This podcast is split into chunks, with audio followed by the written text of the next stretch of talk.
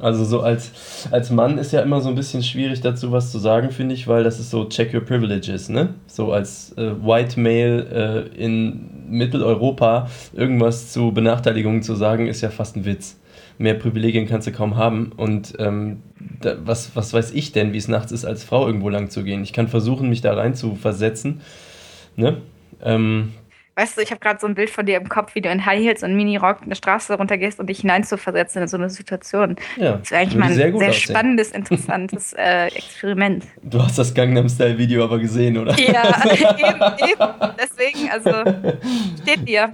Ja. ja, ich muss nachher auch noch äh, Haare glätten und die Nägel muss ich unbedingt mal wieder. Es wird wieder Zeit.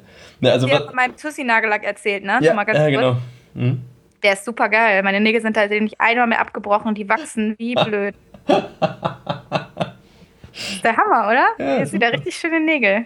Also wenn ich abgelenkt werde, dann von meinen Nägeln. das verstehe ich. Es blendet wahrscheinlich auch. Ja. Da muss die Lichter in der Wohnung umhängen. Das ist wie Christbaumkugeln, Mann.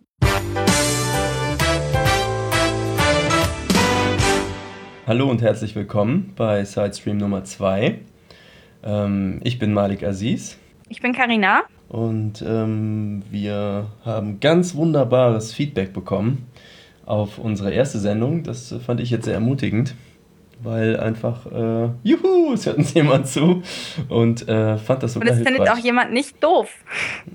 Ja, davon gehe ich selbstverständlich aus. Schauen wir mal, wie es diesmal wird. Aber wir haben äh, ein paar nette Sachen auf dem Programm. Ich würde äh, gerne direkt am Anfang mal Danke sagen wollen. Ähm, und zwar ganz besonders an Sven Schmidt, den kennen viele als OpenDev auf Twitter oder app.net, denn der hat äh, buchstäblich in einer Skype-Konferenz mir geholfen, so äh, das ganze Aufnahmesystem mal umzustellen auf Reaper für alle Podcaster unter euch, denen das was sagt. Ähm, da gehört direkt auch ein Dank ähm, an den Jens äh, ins Netz weil der uns nämlich vermittelt hat. Natürlich geht auch Danke an Tim Pritloff, Ralf Stockmann und all die äh, deutschen Podcaster, die sich sehr um das ganze Podcasting äh, verdient machen und ähm, zum Beispiel Ultraschall entwickeln. Das ist jetzt alles so äh, Insider-Kram, aber auf jeden Fall ein ganz dickes Dankeschön. Ja, äh, wir hätten Follow-up tatsächlich. Karina, willst du da mal was zu sagen? Ja, ähm, wir sind in der letzten Folge ja auf ähm, Künstlerexklusivverträge und Bandübernahmeverträge eingegangen. Und ich würde ganz gerne noch einmal äh, explizit auf den Unterschied eingehen, beziehungsweise auch äh, auf den Künstlerexklusivvertrag an sich, weil der ist ja so ein bisschen zu kurz gekommen. Und ich habe mal ein bisschen geguckt und ich habe einen Blog gefunden, der das sehr schön ähm, äh, erklärt und zwar mhm. heißt der Blog Simbalam. Den würde ich nachher auch mal in die Show Notes packen. Cool. Mm. Also so der grundsätzliche Unterschied zwischen dem Künstlerexklusivvertrag und dem Bandübernahmevertrag ähm, ist tatsächlich, dass der Künstlerexklusivvertrag wird mit zwischen einer Plattenfirma und einem Künstler getroffen oder geschlossen oder zwischen einem Produzenten und einem Künstler. Und dieser Blog sagt, was ich total cool finde, der sagt, das ist ein Künstler, der noch keine fertigen Aufnahmen hat, die er mhm. lizenzieren kann. Ah, okay, klar. Genau, und dann ist es im Endeffekt so, dass die Plattenfirma sich dann, wie ich es letztes Mal auch schon gesagt habe, um alles kümmert. Also von, von den ähm, anfänglichen Aufnahmen bis hin zum Image und, und alles andere. Ähm, und bei Bandübernahmevertrag ist es so, dass quasi das fertige Band nur da ist. Das wollte ich nur einmal nochmal ähm, kurz klarstellen. Hm, dürfte ich da äh, kurz reinhaken? Ist das dann auch so, wenn ein Künstler, sage ich mal, schon drei Platten gemacht hat und äh, zu einer neuen Plattenfirma geht, könnte der dann auch einen Künstler-Exklusivvertrag? Also geht es nur darum, dass er die nächste rauszukommende Platte, dass da noch kein Ton von existiert oder dass das ein unbekannter genau. Künstler ist? Ja, genau so, ähm, genau so ist es tatsächlich. Und was auch noch äh, Welches so ist, davon? Also, dass er ein unbekannter Künstler ist oder dass noch von der nächsten Platte kein äh, Beides, existiert? tatsächlich. Also, ah, es geht so, okay. also bei, sowohl bei Newcomern, die man noch nicht kennt und wo man dann plötzlich äh, eine Fernsehwerbung von sieht und mhm. denkt so, krass, von dem habe ich ja nie was gehört, aber der muss ja riesig groß sein, wenn der im Fernsehen ist. Mhm. Ähm, und das ist wahrscheinlich so ein Fall. Und natürlich auch, wenn ein Künstler von einem Label zum anderen wechselt, dann wird auch über ein neues äh, Album verhandelt. Mhm, okay. Und dann wird quasi ähm, von Firmenseite das neue Album geplant und durchgezogen. Mhm. Und was auch noch interessant ist, ist tatsächlich so, beim Künstlerexklusivvertrag äh, werden die Leistungsschutzrechte des Künstlers eingeholt. Also nur des Künstlers, nicht von dem Produzenten des Künstlers oder wie auch immer, weil das gibt es ja im Prinzip noch nicht. Und deswegen muss die Firma dann von allen anderen, die an diesem Album oder an diesem Prozess teilnehmen, ähm, separat natürlich die Rechte einholen. Also von Studiomusikern, von Produzenten, von Tontechnikern und so weiter. Mhm. Das muss alles separat eingeholt werden. Und das ist beim Bandübernahmevertrag halt eben nicht so. Ja. Beim Bandübernahmevertrag ist das ja quasi, wie ich ja auch schon gesagt habe, letztes Mal alles schon fertig. Und da ähm, gibt es keinen Vertrag zwischen Produzent und äh, Plattenfirma, sondern zwischen Band und Plattenfirma. Genau. Ist das dann auch so, das heißt, dann verlässt sich das Label auch darauf, dass der Künstler alle Rechte schon selber eingeholt hat und vergeben genau. kann. Also wenn ich ein Orchester auf meiner Platte habe, habe ich das mit denen zu klären. Ja, ganz okay. genau. Das steht auch im Vertrag tatsächlich drin, dass die Plattenfirma von Ansprüchen Dritter freizuhalten ist. Mhm, ja, verstehe ich auch. Die würden ja sonst verrückt werden. Die können ja, ja gar nicht wissen, genau. welcher Pieps und welches Sample von wem jetzt ist und ob du das irgendwo geklaut hast oder nicht. Genau, ja. ja. Und daraus ergeben sich natürlich dann auch wieder diese ähm, Unterschiede in den Beteiligungen, über die wir auch gesprochen haben, diese 14, 15 Prozent, die der Künstler am, beim Künstlerexklusivvertrag bekommt und diese um die 22 Prozent, 20 Prozent, wie auch immer, die man beim Bandübernahmevertrag bekommt. Mhm. Ja. So, ne? Klar, weil das Label dann, wenn das noch Studiomusiker bezahlen muss und, und den Produzenten und so weiter, ähm, ja viel mehr Kosten hat. Mhm. Genau. Genau, das war der Punkt äh, zur Unterscheidung nochmal. Mhm, wie gesagt, da packe ich den Link nochmal rein, das wird nochmal sehr schön erklärt. Cool.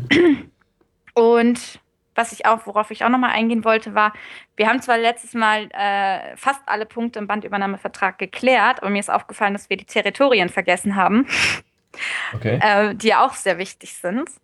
Mm, ein Label versucht natürlich immer, mm, möglichst viele Territorien auszuwerten, also oder vom, vom Künstler zu bekommen. Und ganz oft ist es halt so, wenn man jetzt als deutscher Künstler oder so, da sind die Rechte oft weltweit, die der Künstler an das Label überträgt. Also sprich, im Prinzip beauftragt der Künstler das Label, ähm, vertreibe meine Musik weltweit, in jedem mhm. einzelnen Land, was, wo du es kannst. Ja. Und ganz oft ist es aber so, wenn man äh, ausländische Künstler hat, also mit meinetwegen, was weiß ich, Finnland oder so, dass der Künstler dann sein Heimatterritorium ähm, für sich behalten will weil das vielleicht für den der größte Markt ist. Mhm. Und er aber denkt, okay, in allen anderen Territorien hat das Label ähm, gute Netzwerke und ähm, kann das besser vertreiben oder besser vermarkten. Die anderen Territorien gebe ich an das Label, aber hier, wo ich zu Hause bin, wo ich den Markt kenne mhm. und eventuell auch einen anderen starken Partner habe, der sich in diesem Territorium auskennt, da will ich die Rechte gerne für behalten. Und das ist dann halt mhm. halt wieder Verhandlungssache. Mhm. Aber den Punkt hätte ich, äh, wollte ich jetzt noch, noch mal anbringen, weil der halt auch sehr essentiell ist. Was ist, wenn das Label keinen Vertrieb hat in einem bestimmten Land? Also sage ich mal, ich gehe zu einem Label, die sagen, ja, wir hätten gern weltweit, ähm, aber wir kennen niemanden in Nordamerika. Mm, dann gibt es ähm, ja sogenannte Sublizenzmöglichkeiten. Also im Prinzip ist es ja so, dass ein Bandübernahmevertrag auch anders ausgedrückt ein Lizenzvertrag ist. Sprich, der Künstler lizenziert sein fertiges Album an die Plattenfirma mhm. mit dem Zweck, dass es vermarktet wird. Und wenn jetzt, wie du gesagt hast, in Nordamerika ähm, das Label keinen Vertriebspartner hat, mhm. dann versucht es eventuell, also entweder es wird nicht ausgewertet da, wenn man keine Kontakte hat, oder man kann es da auch quasi selbst ähm, in den Handel stellen. Das ist natürlich sehr, sehr aufwendig mhm. und auch teuer. Mhm. Ähm, und günstiger ist natürlich die Alternative, es erneut zu lizenzieren an einen sogenannten Sublizenzpartner. Also wenn es ein Label in den USA gibt, ähm, mit dem man vielleicht in Kontakt steht oder so, dass man sagt, hier, wir haben das und das Album, ähm, habt ihr Interesse daran, das zu lizenzieren und dann quasi selbst herzustellen? Mhm. Das heißt eigentlich, man ist froh, dass man es überhaupt rausbringt, hat aber leider einen Zwischenträger mehr. Also einen Zwischenverdiener mehr, Genau, den man ja. füttern muss. Ja. Und da ist es dann tatsächlich wieder so ähnlich, wie wenn ein Künstler zu einem Label geht, dann wird wieder verhandelt im Prinzip. Also dann, dann bietet dir dein Sublizenzpartner irgendwie einen Vorschuss an ähm, und eine Royalty Rate. Ähm, Mhm. Also wie viel Prozent wirst du beteiligt an den Einnahmen? Und da wird dann auch wieder abgerechnet, halbjährlich. Mhm. Und äh, das ist natürlich eine super Möglichkeit, wenn man das entsprechende Kontaktnetzwerk hat, dass man auch in Märkte reingehen kann, ähm, die man selber nicht gut kennt. Also Ja. Japan zum Beispiel, wenn du so eine Sprachbarriere hast oder irgend sowas. genau, oder auch Südamerika. Der südamerikanische Markt beispielsweise ist wirklich sehr eigen, sag ich mal. Also ich meine, in Südamerika, was weiß ich, in Argentinien oder so, gehst du die Straße lang und dann sitzt da ein Typ mit einem Laptop, du kannst da hingehen und der zieht dir für zwei Dollar irgendwie einen kompletten Backkatalog auf den Stick. So, und das, oder dann, Okay. ja, Das Servicegedanke, das fehlt hier noch. natürlich, der Kunde ist König. Das wurde mir mal erzählt, ich habe es selber noch nicht erlebt, aber ich möchte das unbedingt mal erleben, das ist sehr witzig.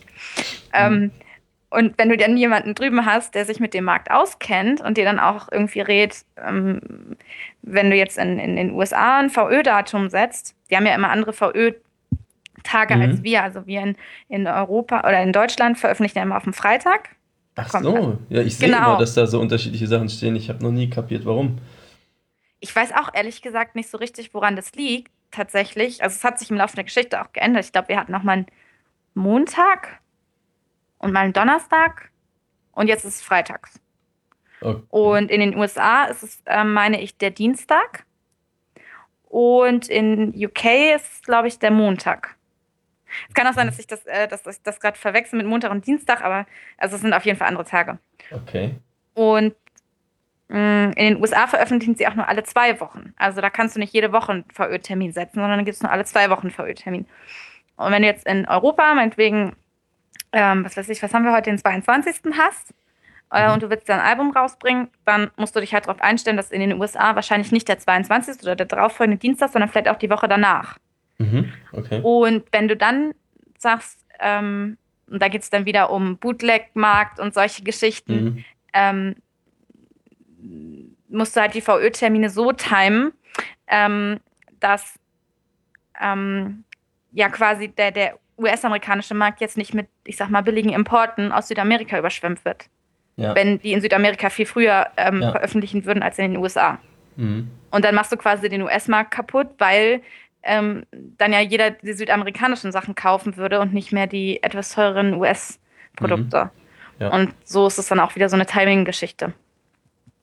Ja, Genau. man auch einen Partner haben, der Sinn macht. Der sich Und der sich auskennt in dem. Markt. Und Hm. genau, Okay. genau, das war zum Stichpunkt Territorien.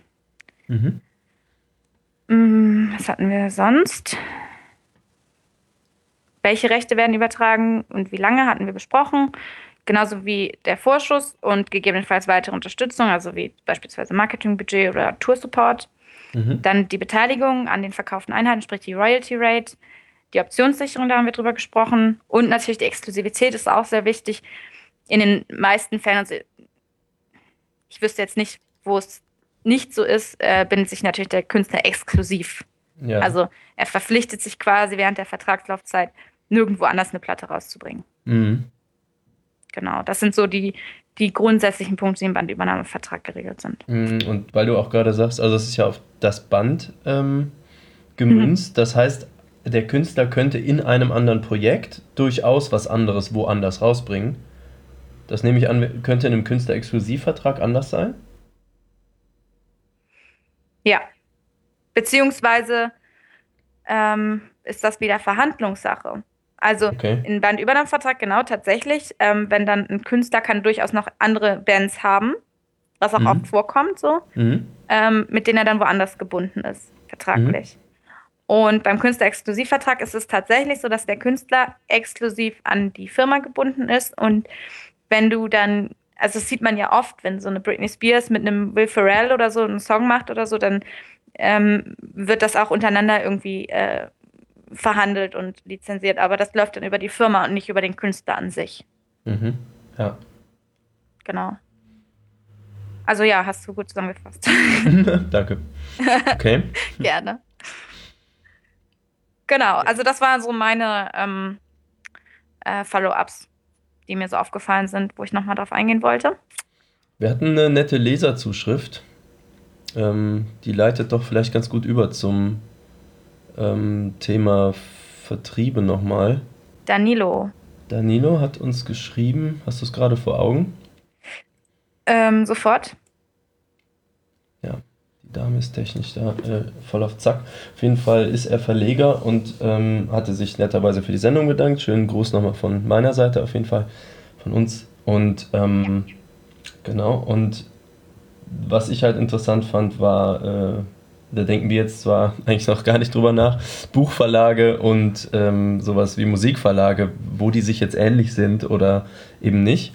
Aber das war auf jeden Fall jemand, der aus der Verlagsbranche kommt und ähm, der die Sendung, sage ich mal, trotzdem interessant findet. Ja. Obwohl es jetzt schwerpunkthaft Musik ist. Hast du es gerade mal vor dir? Vielleicht, ich glaube, er hatte ein, zwei Sachen, die er auch äh, sich gewünscht hat oder so? Ja, also natürlich ähm, interessiert ihn als ähm, Buchverleger natürlich auch das Thema Musikvertrieb. Äh, Musikvertrieb, was riecht da? Musikverlag. Mhm. Mm, weil er sagt, da gibt es natürlich sicherlich viele Parallelen zwischen Buchverlag und, und äh, Musikverlag, die man dann entsprechend aufarbeiten könnte. Ja, ob das so ist, wäre mal interessant. Auf jeden Fall, da sollten wir mal eine Sendung zu machen. Also ich habe jedenfalls noch weniger Ahnung von Büchern als von Musik.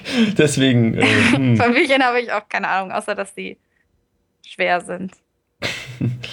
ja, und auch digital werden und wahrscheinlich ein bisschen äh, mit ähnlichen Problemen zu kämpfen haben. Wie man gerade an dem aktuellen Amazon, äh, ja, äh, wie heißen die?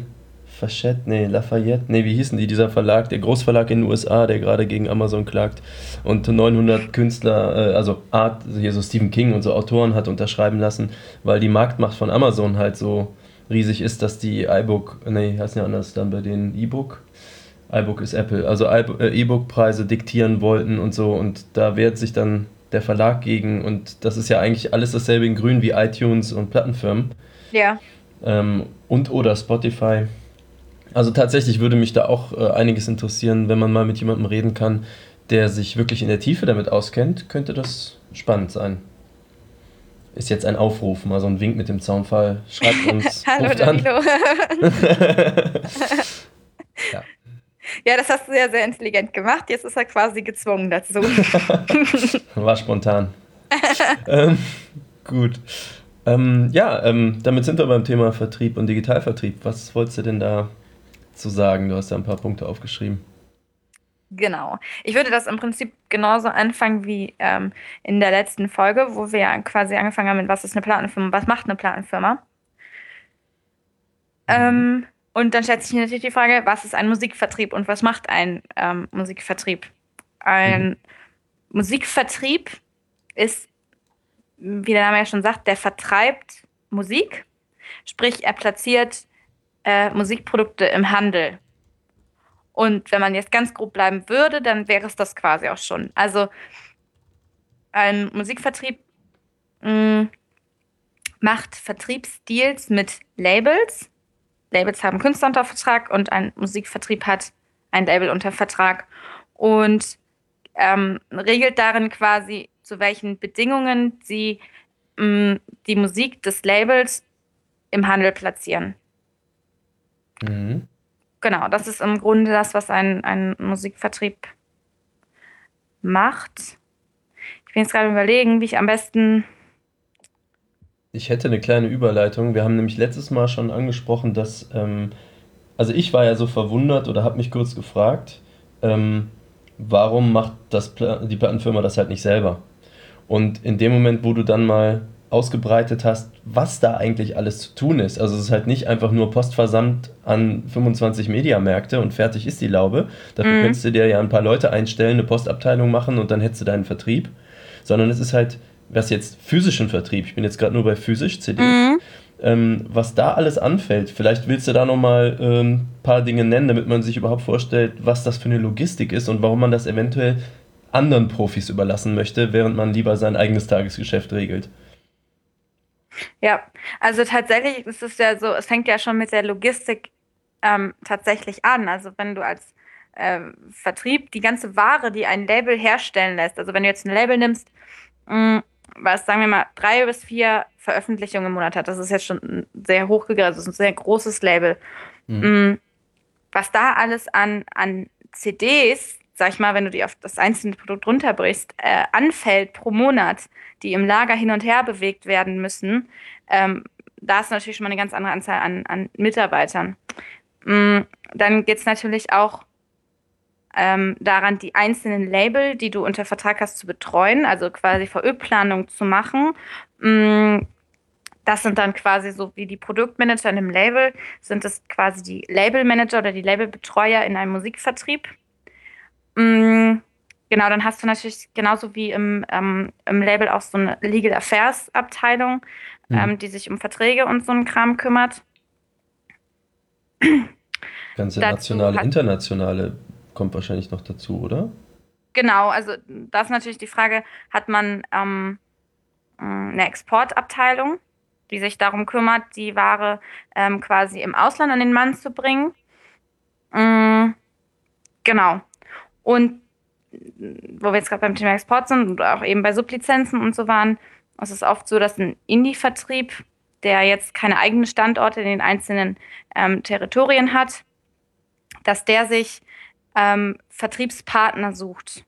Also andere Vertriebe in anderen Ländern, mit denen man wiederum auch Verträge schließt und die dann dafür sorgen, dass die Ware in deren Ländern in den Handel kommt. Und genau, das ist natürlich auch ein tierischer Aufwand, wenn man überlegt, wie viele Territorien es in der Welt überhaupt gibt. Also wenn man jetzt mal von den Kontinenten ausgeht und dann die einzelnen Länder, ähm, auf was für eine Anzahl an Vertriebspartnern du dann ähm, kommst. Mh, mm, ist es schon ein extrem krasser Aufwand. Und ich krieg's halt so am Rande mit. Ähm, also was da so an, an Planung und an, ähm, ja, an solchen Sachen anfällt. Und das ist schon Wahnsinn. Und allein aus diesem Grund könnte das ein Label, ähm, also wo wir jetzt in dem Bereich sind, gar nicht leisten. Mhm. Ja, ich äh, habe ein bisschen Erfahrung, weil ich mit einer anderen Band von mir äh, mal eine kleine Veröffentlichung in Japan hatte. Und ähm, wenn ich allein mitbekommen habe, was den ganzen Übersetzungskram angeht, also ich meine buchstäblich für jeden Flyer und ähm, was ich mich um so Kram gekümmert habe, wie dass die CD im japanischen Markt anders verkauft wird als hier, ich meine physisch anders, die sind immer noch mal doppelt in Plastik verpackt, das ist den Japanern total wichtig. Ähm, die werden anders präsentiert, die müssen an anderen Orten stehen, also da sind andere Dinge wichtig. Ähm, sowas zum Beispiel, also wer kümmert sich da? Also die Produktpräsentation, ist das dann noch Label? Also musst du jemand im Haus haben, der davon Bescheid weiß? Oder ist das dann eigentlich echt Vertrieb? So, du schippst denen 5000 CDs und sagst, verteilt mal schön. Genau, das ist Vertrieb. Wenn man jetzt mal den Vertrieb mh, an sich betrachtet, dann hat man ähm, genauso wie im Label natürlich verschiedene mh, Abteilungen die sich so von so ganz klassischen ähm, Abteilungen, die in jeder Firma zu finden sind, wie beispielsweise jetzt Buchhaltung, ähm, aufziehen oder halt auch Geschäftsführung oder Verkaufsleiter, ähm, bis hin zu ähm, Abteilungen, die halt nicht so typisch sind. Da habe ich jetzt vorhin schon gesagt, so Labelmanager beispielsweise, die sich um die ähm, ja, einzelnen Kunden, sag ich mal, kümmern. Also ähm, Labels in dem Fall? Nochmal bitte was? Die, die Labels in dem genau, Fall? Genau, mhm. die die Labels betreuen und die VÖ-Planung machen. Mhm. Und dann gibt es natürlich ähm, Mitarbeiter, die sich um die andere Seite der Kunden kümmern, also die ähm, ähm, Mediamärkte und Saturne und Müllermärkte, wenn man jetzt mhm. den stationären Handel betrachtet, oder eben auch Mailorder wie jetzt im Metal-Bereich EMP, EMP mhm. Mm, die die betreuen. Und natürlich Key Account Management und wer ist ein größerer Kunde als Amazon, ähm, die sich halt um Amazon dann tatsächlich ähm, kümmern. Und warum heißen die Key Account? Key Account im Prinzip der also Schlüsselkunden, also die dicken Fische. mit die wichtigsten Kunden eines Vertriebs. Mhm. Je, je, größer so ein Kunde ist, desto wichtiger wird er natürlich. Logisch. Und desto mehr ähm, Aufmerksamkeit verlangt er natürlich auch, allein wegen der Größe. Mhm die man dahin, ähm, genau. Und tatsächlich ist es so, wenn man jetzt mal Mediamarkt und Saturn betrachtet, das durfte ich auch mal kennenlernen, das ist ziemlich spannend, ähm, ist quasi zweigeteilt. Also früher, und teilweise ist es heute auch noch so, hat man immer noch den klassischen Außenhandel. Also es sind wirklich Außenhandelsvertreter, die sich ins Auto setzen und ihren, ähm, ihren Bereich haben und da die Mediamärkte und Saturn und Müllermärkte und ähm, auch Plattenläden und so abfahren und quasi Termine mit den ähm, Leuten da machen und denen quasi die Produkte vorstellen und dann quasi mit denen verhandeln, wie viele Produkte nehmt ihr von dem und dem in der Woche äh, bei euch rein. Ach, wie krass. Ja, das stelle ich, stell ich mir gerade richtig schwierig vor, aus zwei Gründen. Das eine ist, der muss ja sowohl Jazz als auch Death Metal vermarkten, dieser Typ mit dem Koffer. Mhm. Als auch, ähm, ich habe im Hinterkopf diese ganze Retourenkiste, was nicht verkauft wurde, geht zurück. Das heißt, ganz egal, wie viel der, also auch wenn ich ein toller Verkäufer bin, ich platziere 200 Platten von meiner neuen Metalband da beim Mediamarkt XY, dann kaufen die die, es werden drei Platten verkauft, dann gehen ja trotzdem 197 zurück. Ja. Und da ist natürlich auch wieder interessant, weil die Mediamärkte und Saturne, sagen wir jetzt, um nicht diese immer nur permanent auf diesen beiden rumzureiten, der gesamte stationäre Handel natürlich Auflagen hat. So und ähm, wenn man jetzt zum Beispiel das Stichwort Lagerumschlagszahlen sich anguckt, also ich bin da wirklich in dem Fall äh, nicht extrem tief in der Materie. Ich habe es, wie gesagt, mhm. alles nur am Rande mitbekommen. Ähm, die nehmen gar keine großen Zahlen oft ab weil sie einfach wissen, je, je höher ihre Lagerumschlagszahl ist, also je länger ein Produkt bei denen im Lager rumliegt, ohne verkauft zu werden, mhm. Äh, desto schlechter ist es für den Markt, weil natürlich diese Fläche an Regalen dann wiederum für andere Produkte fehlt. Ja. Und deswegen geht es teilweise echt um Kleinstmengen, wo du echt daneben sitzt und denkst, wow. Und darüber verhandeln die Sätze. Es tatsächlich so, du nimmst zehn. Nein, ich nehme nur fünf. Okay, dann nimmst du sieben. Und also kann man sich gut vorstellen, ne, wenn so ein, so ein Vertrieb wirklich eine Riesenpalette an äh, Veröffentlichungen hat, die natürlich auch in Vorverkauf gehen und wo die Leute quasi schon, ähm, also die, die Kunden quasi schon vorher darauf vorbereitet werden. Es geht ja nicht erst ab VÖ los, sondern schon Wochen vorher, wenn das mhm. Produkt in den Vorverkauf geht. Mhm was die an, an Zeug durchackern müssen. Und das, also die haben ja nicht nur einen Vertrieb, der ständig dahin kommt, sondern es gibt in Deutschland ja mehrere Indie-Vertriebe. Mm, und die kommen dann halt alle regelmäßig so. Und äh, das ist schon, schon krass. Also da ist, die sind gut ausgelastet, sag ich mal. Boah, und, das ist ja echt wie Staubsaugervertreter abwimmeln. Ich meine, okay, die leben auch irgendwie von denen natürlich. Aber ich dachte, ja. ich hätte jetzt erwartet, dass es viel automatisierter ist. Also die kriegen das irgendwie schön aufbereitet in einem PDF und wissen sowieso, ja, okay, bei dem, dem Künstler, okay, bei etablierten Künstlern, das stimmt. Neue mhm. Künstler kannst du es ja kaum machen, also die musst du ja angepriesen kriegen oder so. Weil die Masse auch einfach viel zu groß ist. Also, also ich könnte mir jetzt vorstellen, wenn ich jetzt ein, ein, ähm, ein, ein, ein ja, Einkäufer, ich sag mal Einkäufer, mir fällt das richtige Wort dafür jetzt nicht ein, beim Mediamarkt bin mhm. und da jede Woche fünf oder sechs Leute kommen, die mir jeweils, keine Ahnung, 50 Produkte vorstellen oder so. Mhm. Wenn ich mir vorstelle, dass die mir das alles also als PDF schicken würden, also klar kriegst du es ja auch nochmal als Tabelle oder so. Ja. Ähm, dann, dann würde ich ja die Hälfte überlesen, so, weil es ja einfach viel zu viel ist. Das kann man sich ja alles gar nicht so und was willst du mit dem Wort, keine Ahnung, Melodic Death Metal anfangen, wenn du nicht genau eine Bio vielleicht dazu hast? Also zumindest einen kurzen Biotext und ein Foto und so. Also, ne, dass dann. Also ich meine, wie kann ich als Mediamarkt-Einkäufer, der ich jetzt vielleicht BWLer bin, überhaupt evaluieren, wie zwischen den Boybands und dem ne, Grindcore-Kram irgendwas für mich relevant sein könnte? Ich kann ja nur sagen, okay, pass auf, die Platte ist von Roadrunner, die wird gehen. Punkt. So, mhm. das, also, aber das heißt, dann kannst du dich ja nur an etablierte Referenzen halten, die neue ACDC-Scheibe oder so. Ähm, dann weißt du ja immer noch nicht, was mit den neuen ist. Deswegen gibt es den Außenhandel. das sind dann Menschen, die miteinander reden und es sind halt auch, ja, sind auch gute Verkäufer so. Und ein guter Verkäufer ist ja nicht nur darauf aus, mh, mm, seinen eigenen Willen durchzusetzen, sondern tatsächlich für was du ja auch immer gerne sagst, was ich wahrscheinlich in jeder Folge wiederholen würde, eine Win-Win-Situation ja. für beide Seiten zu schaffen. Ja. Und ja, und das, also ich bin mal mit allem mitgefahren. In Berlin war das. Das war mhm. sehr spannend und sehr lustig. Und das war super interessant zu sehen, ähm, wie die, also die kennen sich natürlich auch. Also sie arbeiten ja, ja schon seit Jahren dann miteinander so. Ja. Und es ist wirklich interessant zu sehen, wie die miteinander umgehen. So und, und als Außenhändler, was für eine Kunst es eigentlich auch ist, sich auf jeden neuen Kunden neu einzustellen. Weil der eine ist vielleicht so ein bisschen brummelig und so und der hat eigentlich gar keine Lust oder hat einen schlechten Tag oder so. Das reicht ja schon. Mhm. Äh, und du wirst gleich viel weniger von dem Zeug los, was du äh, eigentlich unterbringen möchtest. So, oder dann hast du, äh, keine Ahnung, Geschlechtsunterschied natürlich. Dann sitzt da mal eine Frau, die irgendwie, keine Ahnung, zu Hause Stress mit den Kindern hat oder was. Und dann musst mhm. du dich da auch drauf einstellen. Und es ist halt so wirklich noch so Mensch zu Mensch. Das ist cool. Krass, aber also das äh, finde ich ganz erstaunlich. Also sage ich mal, wenn ich da jetzt säße als Einkäufer im Mediamarkt mit meinem Metal-Hintergrund, so, und dann kommt der Mensch und hat jetzt die neue Helene Fischer im Gepäck.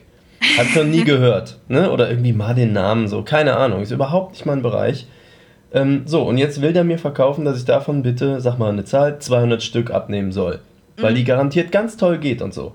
Jetzt habe ich natürlich einen gewissen Background mit diesem Menschen, das heißt, ich weiß, der erzählt mir im Prinzip eine realistische Einschätzung, weil die wollen ja keine Retouren haben. Ja. Ne? So, das heißt, er hat ja auch ein Interesse daran, irgendwas sinnvoll zu platzieren. Jetzt mhm. habe ich selber vielleicht begrenzte Möglichkeiten, überhaupt was für diese Platte zu tun. Ich kann ab und zu nochmal einen Aufsteller hinstellen, bei großen Themen nehme ich mal an, aber sonst stelle ich ja einfach nur eine Platte ins Regal, oder? Also viel mehr kann ich ja nicht machen. Ich, also das genau, heißt, ich muss mir jetzt überlegen, ja.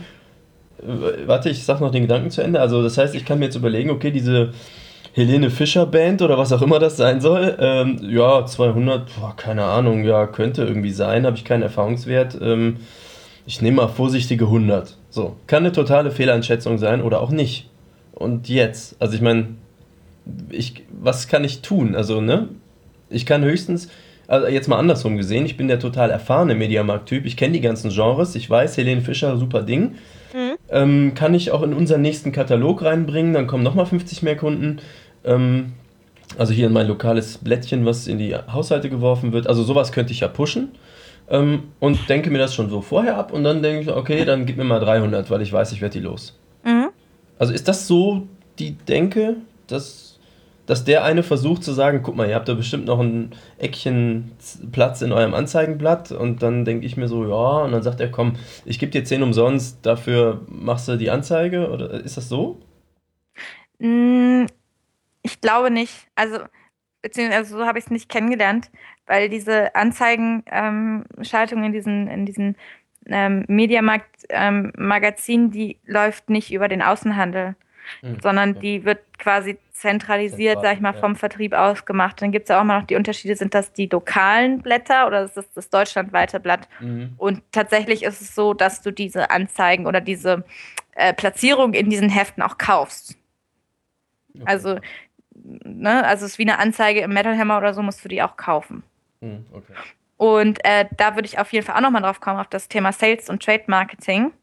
Mhm. Ähm, aber das machen wir gleich, weil neben dem Außenhandel, und deswegen kommt das wieder dieses Automatisierte, was du angesprochen hast, mhm. gibt es inzwischen auch, was heißt inzwischen, das ist schon seit einiger Zeit, nennt sich VMI, ähm, ist quasi Vendor Managed Inventory. Mhm. Also vom Kunden oder vom Vertrieb gesteuerte Lagerzahlen oder Inventar. Und das wird tatsächlich ähm, über ein super kompliziertes System. Ich habe das einmal gesehen irgendwie und es war, also ich, ich würde da nicht durchsteigen, weil ich bin sowieso so ein Zahlenphobiker. Und ähm, du siehst überall nur über so, also du hast eine Tabelle irgendwie in der Datenbank und es sind nur Zahlen. Nur mhm. Zahlen. Und dadurch ja. steuert der Vertrieb im Prinzip, also der, der kann sich quasi ähm, kann sich das Lager von dem jeweiligen Laden angucken und kann dann ähm, quasi den ähm, selber steuern, wie viele Produkte in dem jeweiligen Lager äh, stehen. Und überwacht quasi auch die Lagerumschlagszahlen und die, ähm, den Abverkauf. Und das wird dann quasi automatisch nachgebucht. Okay, also, das, das heißt, ich mach's nochmal langsam, so Recap. Ähm, ja. Also ich sag mal, der Vertrieb Soul Food ja, geht jetzt hin und hat in seiner Liste, ich sag mal, den Mediamarkt Ulm, so, mhm. unter anderem. Und dann sieht der, dann wird der Mediamarkt Ulm wahrscheinlich auch nicht sagen, hier, nimm so viel Lagerfläche von uns, wie du haben möchtest und pack deine CDs da rein, sondern er wird wahrscheinlich sagen, hier, pass auf, ihr habt zwölf CD-Plätze in diesem Regälchen für dieses Thema oder so. Und ihr checkt bitte selber, dass das immer am Laufen ist, weil es in eurem eigenen Interesse ist. So? Ja. Okay, und dann können die, ja, dann wird das, wie gesagt, wahrscheinlich auch automatisch bestellt. So, die viertletzte CD geht weg, dann geht automatisch die E-Mail oder Bestellung im Netzwerk raus, ähm, dass wir jetzt sieben neue CDs brauchen und die kommen dann halt mit der nächsten Lieferung. Ganz genau so wird das gemacht. Okay. Mhm also wie da der Vertrag irgendwie aussieht oder wie das gedealt ist oder so, da ähm, müsste man sich wahrscheinlich nochmal einen Vertriebsexperten irgendwie einladen, der das nochmal genau auseinanderklamüsert. Ja, ist wahrscheinlich für Musiker auch erstmal einen Schritt weit weg. Ja, mhm. genau, absolut. Was, was ich äh, da aber rausziehen kann, ist, den Kram alleine, also jetzt als Musiker, so von Bandperspektive, machen mhm. zu wollen. Wie gesagt, die reden ja alle gar nicht mit dir. Das ist ja so irrelevant. Ähm, das heißt, da fängt es auch wieder an bei dem Thema, braucht man noch einen Plattenvertrag und ne, warum will man sich überhaupt auf diese Bindungen einlassen? Das wäre zum Beispiel ein Grund, den ich sehen ein, würde. Ja, genau, ein Aspekt. Also, ich meine, ich, ich arbeite jetzt seit ein paar Jahren in diesem Bereich und ich verstehe ja auch einen Großteil der Sachen, die im Vertrieb ablaufen, nur so am Rande. Mhm. Und, und also so die Details und so kenne ich natürlich überhaupt gar nicht. So, die, und ich sag mal, ich habe einen ganz groben Überblick, aber jemand, der eine Band hat, der kann das nicht leisten, natürlich nicht. So. Der soll auch in der Zeit vielleicht Musik machen. genau, darum geht es ja im Endeffekt ja. und nicht, sich mit Lagerumschlagszahlen von einem Mediamarkt zu beschäftigen. Scheiße, ja. Mhm. Wenn du in deiner Freizeit nichts zu tun hast, kann man das ja mal machen. Weil ich bezweifle, ob man an die Zahlen tatsächlich rankommt. Fürchte auch.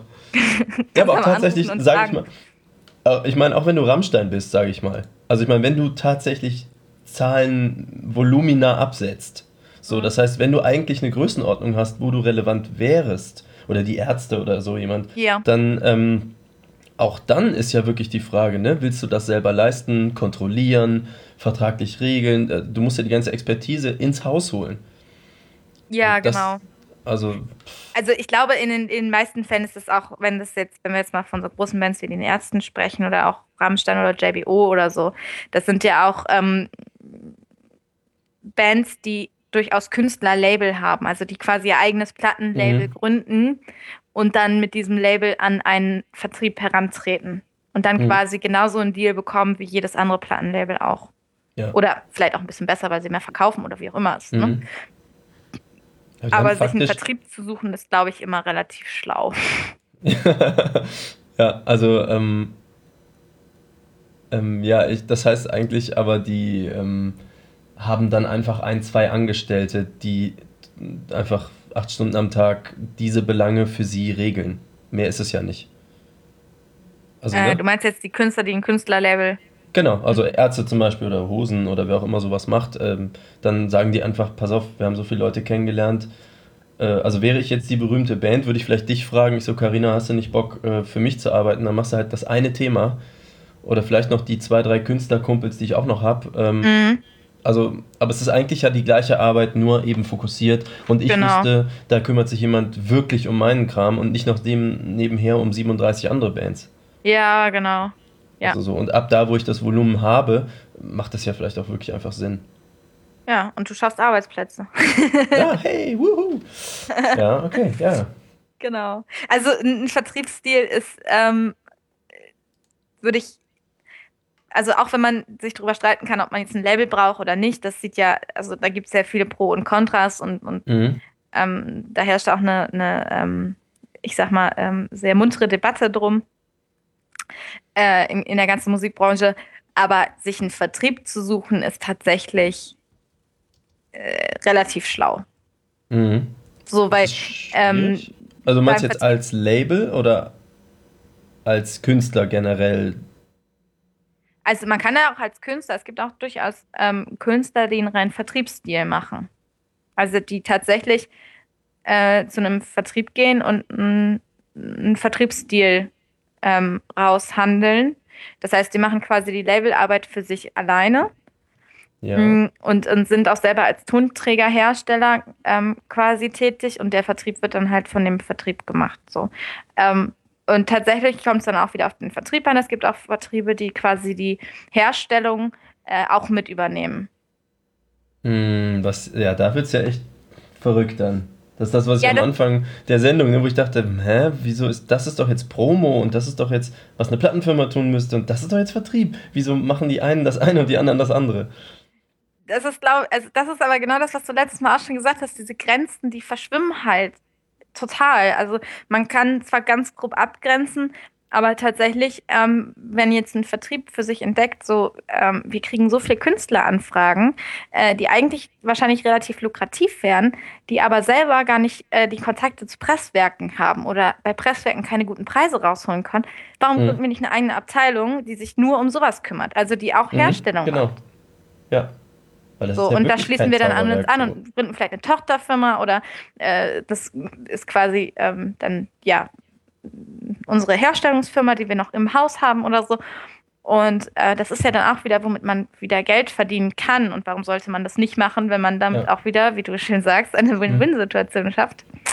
Genau, Ähm, ja. Weil Ja. der Künstler halt kein Label haben will oder keins findet, das kann ja auch durchaus mal sein, und dann sagt, okay, ich mache einen Vertriebsdeal. Weil Mhm. eine Vertriebsmarge, also die Vertriebsmargen sind meistens sehr viel geringer, äh, was heißt meistens sind sehr, sehr viel geringer als die ähm, Marge, die sich ein Label zieht. Also wenn man jetzt mal von einem Bandübernahmevertrag ausgeht, wo du als Künstler so um die 20 bis, was weiß ich, was hatte ich gesagt, 23 Prozent bekommst, Mhm. ähm, und das Label dann quasi ähm, 80, wenn man dann noch den Handel mit abzieht und so weiter, also die ganzen kleinen Margen, die dann noch runtergezogen werden und so, dann ist es im, Ver- und da kommt die Vertriebsmarge nämlich auch runter von diesen 80 Prozent. Mhm. Und der Vertrieb, da dreht sich das nämlich genauso um. Der Vertrieb verdient 20 Prozent ungefähr. Mhm. Und 80 Prozent bleiben beim Label. Mhm. Und das ist natürlich für jemanden, der selbst organisiert ist, also jetzt eine Band, die wirklich ein, sich ein professionelles Umfeld geschaffen hat und schon entsprechend eine Größe hat und so, Mhm. äh, sehr, sehr ähm, interessant, sich so ein, also so, ein, so ein Deal vielleicht mal anzugucken, weil du natürlich viel mehr von dem ganzen Geld bei dir behalten kannst. Weil diese ganzen Sachen wie Marketing, Promotion, wie Herstellung und so weiter, das ist ja alles dann nicht mehr ausgelagert, sondern ist ja bei dir. Ja, also wenn du Da die Expertise hast und das eh machen kannst, Ja. stellt sich die Frage irgendwann von selbst. Ja. Ja. Und deswegen machen das, glaube ich, auch so viele große Bands, dass sie sich ähm, gar nicht mehr an ein Label binden, sondern das halt alles selber machen. Mhm. Wenn sie die entsprechenden Leute dafür natürlich haben, ist klar. Klar. Ja, Und irgendwann natürlich auch die Kontakte. Ohne Kontakte ist halt, Genau. Das meinte ich ja, wenn du das 20 Jahre gemacht hast, dann weißt du halt auch schon lange, mit wem du reden kannst, wem du vertrauen kannst und so. ja. Ja, aber das ist, denke ich, auch, das hat mit einer gewissen Größe zu tun. Ich glaube, so als Anfänger ist der Sprungbrett, Sprungbrettfaktor, den so ein Label für dich haben kann, einfach extrem stark. Also das ist jetzt gerade so aus unseren Gesprächen mein Conclusio als kleiner Künstler. Ich bin ja jetzt gar nicht so, dass ich sage, jeder muss jetzt zu einem Label rennen, weil wir jetzt hier die Sendung machen oder so, sondern wenn ich mir jetzt gerade überlege, ähm, wie man das leisten soll, in diesen Markt ähm, einzusteigen, Mhm. so, dann einen großen Partner zu haben, ist natürlich was ganz anderes, als wenn du einfach Rammstein bist und jeder sowieso auf dich guckt, sobald du den Mund aufmachst. Ja, natürlich. Also es sind ja A, also es sind ganz andere Summen, so, über die man redet. Und B, klar, wenn man seit 20 Jahren im Geschäft ist, dann erkennst du deine Pappenheimer so und dann ähm, kennst du tausend Millionen Leute, mit denen du arbeiten kannst oder wo du halt irgendwie neue Geschäftsfelder entwickeln kannst oder so. Und, und sei es, dass du deinen eigenen Merchandiser hast oder Merchandise-Hersteller hast, mit dem du exklusiv irgendwie zusammenarbeitest oder solche Geschichten. Aber als, als ich sag mal, Noob, Mhm. ähm, also wo willst du dann da ansetzen? So, also, ja, ja, genau. also, wen, wen wie viele- ne, du, du kennst die ganzen, ganzen Geschäftsfelder vielleicht so ganz grob aus der Theorie, aber die ganzen Kontakte, die du dir über normalerweise so 15 bis 20 Jahre aufbaust, die hast du natürlich nicht. So, und, Ja. und da bist du dann, glaube ich, also das ist meine Meinung, da wäre man dann als Newcomer tatsächlich auf ein, ähm, auf das Know-how eines Labels angewiesen und auf die Kontakte auch. Mhm. Ja, Klar, und ähm, auch wenn man jetzt sagt, okay, alles ist so ein bisschen Vitamin B und ist so ein bisschen geklüngelt untereinander und so, aber es ist ja auch irgendwie logisch, weil wenn du einen Markt hast, der relativ klein ist, sag ich mal, im Vergleich zu, zu anderen Märkten, die sagen wir Automobilindustrie oder so, mhm. ähm, natürlich kennt man sich da untereinander. Und ähm, so was ich letztes Mal auch schon gesagt habe, wenn, also unter die Mitarbeiter der verschiedenen Labels ähm, kennen sich irgendwie oder äh, die Journalisten, so alleine, ich meine, du triffst auf den Festivals immer wieder die gleichen äh, Journalisten und Fotografen. So, und, und irgendwann hast du halt so deinen dein Pool aus ähm, Kontakten, auf die du immer wieder zurückgreifen kannst. Ja, das ist eigentlich logischerweise ja ein Vertrauensnetzwerk. Also das kennt aber auch jeder Musiker. Ich meine, du spielst auch nicht mit jedem in der Band zusammen und wenn du zehn Jahre in deiner Stadt Musik machst, dann weißt du auch, auf wen du dich verlassen kannst und auf wen nicht und so. Ich mm, das genau. ist in jedem Geschäftsbereich, in, auch in jedem Hobbybereich, im Privatbereich, ist eigentlich überall das Gleiche. Du brauchst Vertrauensnetzwerke. Du kannst nicht bei jedem alles immer überprüfen. Also finde ich insofern total nachvollziehbar und normal. Ja, sehe ich auch so. Deswegen wünschen wir uns alle zum Beispiel ein Label, mit dem wir vertrauensvoll zusammenarbeiten können. Und wahrscheinlich wünschen sich die Labels Musiker, die das tun, was sie sagen. Und die ihnen auch vertrauen dass ja. sie schon das Richtige machen werden. Das ist auch so ein Punkt, der mir so ein bisschen äh, immer auf der Seele brennt, was ich auch ähm, den Künstlern immer gerne sage, wenn ich neu mit denen arbeite. Ähm, tatsächlich ist es ja so, wenn du im Indie-Musikbereich arbeitest, also muss ich jetzt ein bisschen ausholen, aber tatsächlich, als ich mit dem Studium angefangen habe, ähm, ich bin da ein bisschen blauäugig reingelaufen, muss ich sagen. Äh, weil tatsächlich war es einfach noch so, dass ich dachte, oder wir alle, die mit dem Studium angefangen haben, so von wegen, oh, Musikbranche, mega cool, das ist so voll glamourös und da verdient man richtig Kohle und es ist richtig cool und so. Und in den ersten beiden Semestern war es so mehr oder weniger nur Medienmanagement in Anführungsstrichen, also wurden alle Medienbereiche beleuchtet und so. Und dann wurde auch immer gesagt, so ja, und wenn sie anfangen zu arbeiten, dann steigen sie auf jeden Fall im strategischen Management ein, weil dafür werden sie ausgebildet und so weiter. Und dann fängst du im dritten Semester an, irgendwie den Musikmarkt so ein bisschen zu analysieren, auseinanderzunehmen. Und das Erste, was dir gesagt wird, ist, okay, verabschiedet ihr auf jeden Fall auch schon den Gedanken, dass ihr richtig reich werdet, wenn ihr im Musikbereich arbeitet. so, das war in den 80ern der Fall und vielleicht noch Anfang so der 90er, aber ja. das gibt es einfach nicht mehr. So. Und tatsächlich sind die Leute, die ich, mit denen ich arbeite, die ich kenne und so, mhm. alles Idealisten. Vom Journalisten bis zum Promoter bis hin zum Vertriebsmenschen. So, das sind alles Leute, die Musikfans sind und die irgendwann mal entweder selber Musiker waren oder vielleicht auch noch sind. Also viele Leute, die im Musikbereich arbeiten, haben ja auch eigene Bands und so. Mhm. Und das sind einfach Leute, die A, total Spaß daran haben, mit Musikern zusammenzuarbeiten und ein Teil davon zu sein.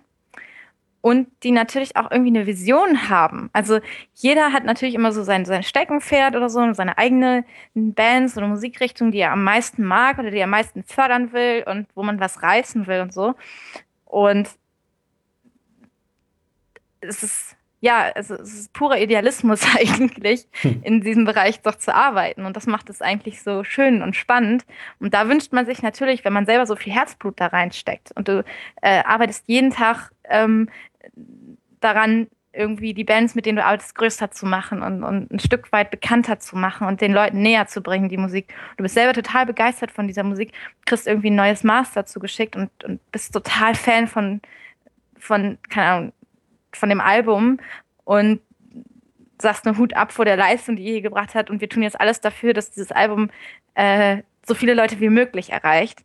Und dann wünscht ihr dir natürlich auch von der anderen Seite, dass dir dann auch entsprechend das Vertrauen entgegengebracht wird, dass du genau das machst, was ja deine Absicht ist.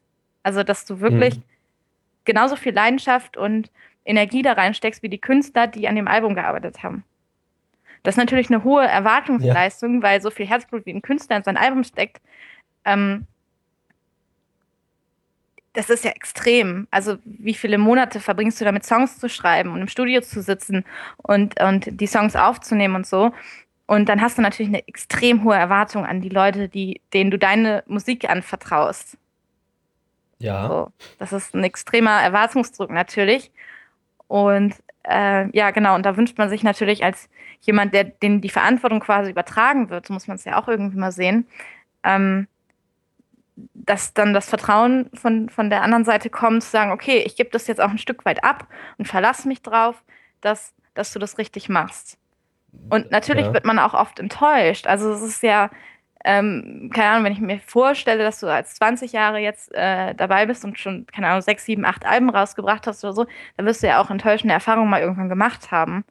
Und genau, und, und jemand, der dann neu dazukommt, so wie ich zum Beispiel, der auch sehr, ich bin auch sehr idealistisch, so muss ich auch mhm. sagen, ähm, du äh, wünschst dir natürlich, dass deine Künstler dir vertrauen, aber auf der anderen Seite musst du natürlich auch verstehen, dass sie sehr skeptisch sind oder, was heißt skeptisch, ähm, ja, sehr viel erwarten. Und das ist, das ist so ein schmaler Grad irgendwie, ähm, da genau den richtigen Ton zu treffen oder ähm, ja, mh, mm, es zu schaffen, eine, eine Basis zu schaffen, äh, auf der man total gut zusammenarbeiten kann. Also ich hätte weil die Erwartung, weil die, weil die, Entschuldigung, aber weil die Erwartungen auf beiden Seiten natürlich sehr hoch sind. Ja, mir fallen zwei Sachen dazu ein. Einmal ist äh, tatsächlich die, ich sage jetzt mal die Musikererfahrung, meine Erfahrung und die von vielen Leuten, die ich kenne, immer wieder. Das erste ist, ähm, es ist ganz wunderbar, jemanden zu hören, der da so Begeisterung und Herzblut für entwickeln kann wie du.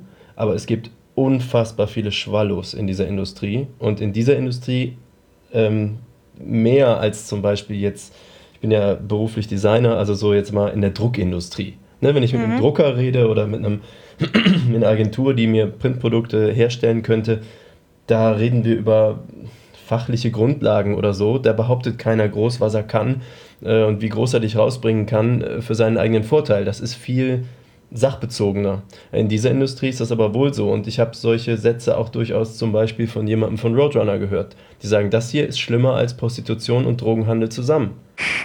Und ich meine, da bist du schon bei Roadrunner, ne? Da, da, so, also das ist das eine so. Das, du triffst halt leider auf viele Leute, die nicht dein Bestes im Sinn haben. Ja. Das ist der eine Punkt. Das andere ist, wenn der Kuchen, der zu verteilen ist, sowieso relativ klein ist. Ne? Und der wird ja auch zurzeit, ich meine, der wird ja immer kleiner, es ist weniger Geld da, es sind nicht mehr die 80er Jahre. Mhm. Ähm, und es gibt aber sehr viele Leute, die aus Begeisterung für das Thema von diesem Kuchen etwas haben wollen. Also ich meine, allein wenn du in der Industrie arbeitest und auch wenn es dir nicht ums Geld geht, musst du ja trotzdem deine Miete bezahlen. Also ja, je mehr Leute begeistert zu diesem, ich nenne es mal, diese, zu diesem Musikfestival stürmen, das nur begrenzt viele Plätze hat, desto schwieriger ist es natürlich. Es gibt mehr Hauen und Stechen, mehr Ellenbogen. Äh, jeder will seine Künstler platzieren. Weißt du? Es ist ja. so, das heißt, und ich kann mir sehr gut vorstellen, dass da einmal menschlich Missverständnisse passieren oder eben auch, wenn du das Beste für die Band gewollt hast, du jetzt, ne, du hast eine neue Band, du bist begeistert, die Band ist begeistert, alle sind happy, du tust mhm. nach bestem Wissen und Gewissen, was du kannst und die Platte läuft nicht. Ja. Dann niemand kann was dafür, aber oder, oder man müsste analysieren, was man besser machen könnte, was auch immer. Ähm, manchmal ist es der Zeitgeist, egal und das Ding verpufft in einer gewissen Form. So, dann werden Leute sauer, wer ist es dann schuld? Also wenn du das Blame Game anfängst zu spielen, bist du natürlich wahrscheinlich ganz schnell bei die Plattenfirma hat die, das Interesse als Firma am Leben zu bleiben, die Band will natürlich ihre Erwartungen erfüllt sehen, welche auch immer das sind, tolle Konzerte oder mehr Fans oder mehr Geld oder was auch immer. Mhm. Und da geht es dann natürlich, ne, wenn du dann den, den Blame-Kuchen verteilen möchtest, kann ich mir sehr gut vorstellen, dass da äh, eine Menge Frust einfach in viele Richtungen abgefeuert wird. Ich weiß auch nicht, ja. ob das immer zu verhindern ist, einfach weil die Tatsache, dass dieser Markt relativ klein ist, ähm, das Geld immer weniger wird und viele Leute mit sehr viel Emotionen auf das gleiche Spielfeld wollen. Das ist einfach eine relativ explosive Mischung, könnte ich mir vorstellen. Ja, klar. Auf jeden Fall. Und das ist ja auch, womit wir beim Thema sind Menschen, die in diesem Bereich arbeiten. Mhm. Jedes Mal, wenn man sich irgendwie mit jemandem zofft oder so, oder es entstehen irgendwo Missverständnisse in der Gruppe oder so, es wird ja immer ein Sündenbock gesucht. Also, das ist ja total menschlich, dass du jemanden suchst, dem du die Schuld geben kannst, weil du irgendwie deine, deine Enttäuschung vielleicht über ein geflopptes Album oder deine Wut irgendwo abladen musst. Ja. Und es ist ja viel leichter, ähm, deine Wut auf eine Firma, sag ich mal, auf einen nicht-Person äh, abzuwälzen, also weil sie halt irgendwo hin muss, du hast ja irgendwie ein Ventil, mhm. so, als auf, ein, auf eine Person, auf einen Menschen, dem du gegenüber sitzt und sagen musst, du bist schuld. Und dann, ne, zu sagen, okay, unsere Plattenfirma hat irgendwie Mist gebaut, äh, oder da ist was nicht richtig gelaufen, oder da ist was nicht gut gelaufen, ähm, ist ja viel einfacher, als es äh, deinem Manager zu sagen, mit dem du jeden Tag zusammensitzt. Ja. So, und ähm, ich habe äh, auch ein bisschen die Erfahrung gemacht, dass sowas wie, was ja eigentlich auch äh, ja, normal ist, wenn man zusammenarbeitet, dass man so Feedback-Runden oder sowas macht, wenn man jetzt eine Platte durchgearbeitet hat, dass man sich wirklich zusammensetzt und sagt, okay, das und das ist richtig gut gelaufen, aber beim nächsten Mal müssen wir da und da mehr und da muss mehr passieren und so weiter. Mhm. Und das ist so eine Feedback-Runde, wie du sie auch im Studium hast oder auf der Arbeit oder wie auch immer. Und, und sowas ähm, hilft natürlich extrem, weil du dann sagst, okay, jetzt Vollgas aufs nächste Album und ähm, nächstes Mal, also ist vielleicht gut gelaufen, aber nächstes Mal können wir noch mehr machen. Oder mhm. es ist nicht so gut gelaufen, woran lag's? Was müssen wir das nächste Mal besser machen? Ja, wenn das Vertrauen dann noch so weit da ist, dass man ähm, tatsächlich ähm, weitermachen will oder weitermachen kann. Da haben wir das letzte Mal auch schon drüber gesprochen. Ja, vor allem, was ist, wenn ihr eure Arbeit vielleicht das nächste Mal super angepasst, optimiert macht, aber das Album ist nicht so gut? Also da ist einfach kein Hit drauf oder da ist, weißt du? Also mhm. Da gibt es ja, es gibt so viele Faktoren, die du einfach nicht so planen kannst, wie jetzt im Vergleich meinen Druckjob. Ne, wenn mein PDF toll ist, dann hat der Drucker eine super Grundlage, dann kann der was produzieren, dann kommt der Papier hinten raus. Das ist äh, einfach nicht so einfach bei dem Musikkram. Ja, genau. Es ist halt auch immer so ein bisschen. Mh, ja, also hat derjenige, der für das Album verantwortlich ist, oder hat das Label auch so eine Art ähm, Feeling für Zeitgeist? Ja. Es gibt also viel Literatur, die auch über Indie-Labels schreibt und ähm, woraus Indie-Labels entstanden sind, wie eine Indie-Struktur in, in Deutschland entstanden ist und so weiter. Und es gibt mehrere Definitionen zu, zu Indie-Labels und tatsächlich ist eine, ähm, die sie auch ganz stark von, von Majors abgrenzt. Dadurch, dass Indie-Labels ursprünglich sehr klein waren und direkt aus der Szene kommen, ähm, also die Leute, die da arbeiten, die, die direkt aus der Szene kommen, haben sie halt ein, ein besseres Gespür für Trends und für, für Zeitgeist. Und deswegen sagt man eigentlich, sind Indie-Labels so ein bisschen immer die Vorreiter des Geschmacks. Mhm. So, von von Indie-Labels geht oft ähm, ja ein neuer Trend aus. Der wird dann irgendwann äh, aufgegriffen von der Szene, also ne, entsteht irgendwie in so einem kleinen Pool von Künstlern oder so, wo vielleicht das Label mit irgendwie involviert ist oder so.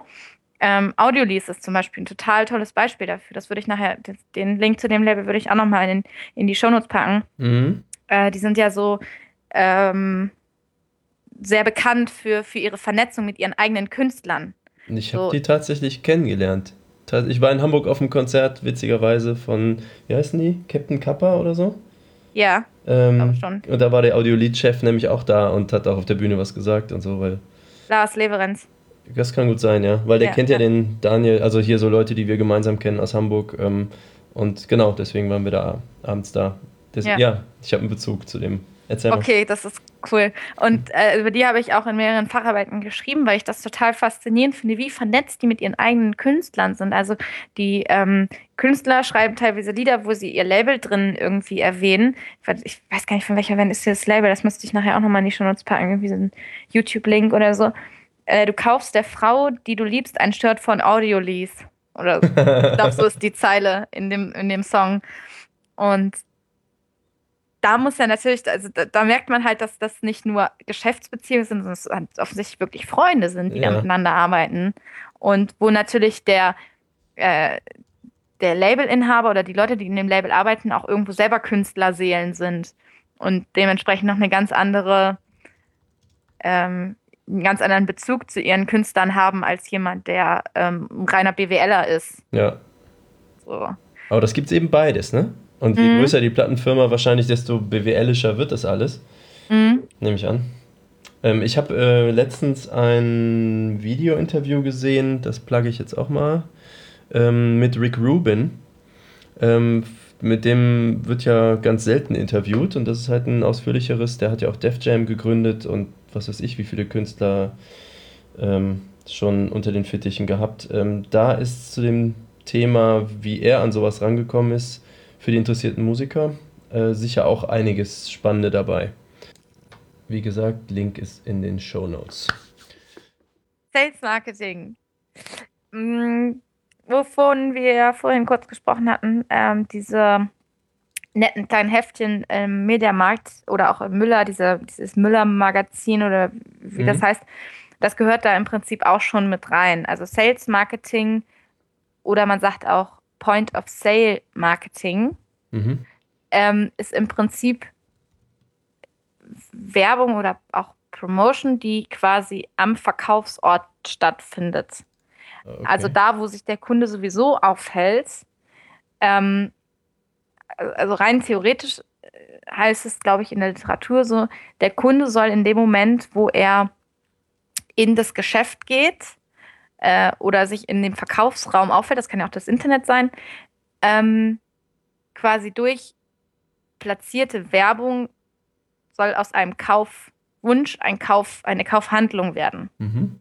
Und das passiert, also da gibt es mehrere Möglichkeiten natürlich. Also wenn man große VÖs hat oder so, ähm, wird vielleicht, das hast du ja bestimmt auch schon mal gesehen, in Mediamärkten und Saturns, dass man da Poster aufhängt oder dass da irgendwelche, was du vorhin gesagt hast, Pappaussteller mhm. und ähm, Stapelplätze, also dass wirklich die CDs stapelweise rumliegen und so, dass mhm. man eigentlich gar nicht anders kann, als sich das zumindest anzugucken. Mhm. Oder auch diese, ähm, ähm, diese Hörstationen im, im Mediamarkt, dann natürlich die Hefte, die wir vorhin besprochen haben, wo man dann Anzeigen drin, also so, so Plätze drin kaufen kann. Ähm, bei Amazon äh, kann man sich natürlich auch, also diese, ähm, diese Marketingpakete, die man so kennt, wenn man jetzt bei Amazon ähm, ähm, an der Seite guckt oder so, wo so Künstler gefeatured werden und so, das gehört alles in diesen Bereich irgendwie mit rein. Mhm. Und das macht dann ähm, also das ist von Vertrieb zu Vertrieb auch wieder unterschiedlich. Es machen manchmal einzelne Abteilungen, es machen manchmal aber auch irgendwie die, die äh, Leute, die, die Labels betreuen. Das kommt dann nochmal drauf an, wie die Struktur dem, ähm, in dem jeweiligen ähm, Laden ist. Und was natürlich auch dazu gehört, sind diese legendären Saturn- und Mediamarkt-Autogrammstunden. ja die, äh, wo der Künstler dann irgendwie so eine Art Autogrammstundenreise macht durch ganz Deutschland und die und die verschiedensten äh, Märkte besucht und dann da Autogrammstunden gibt und so.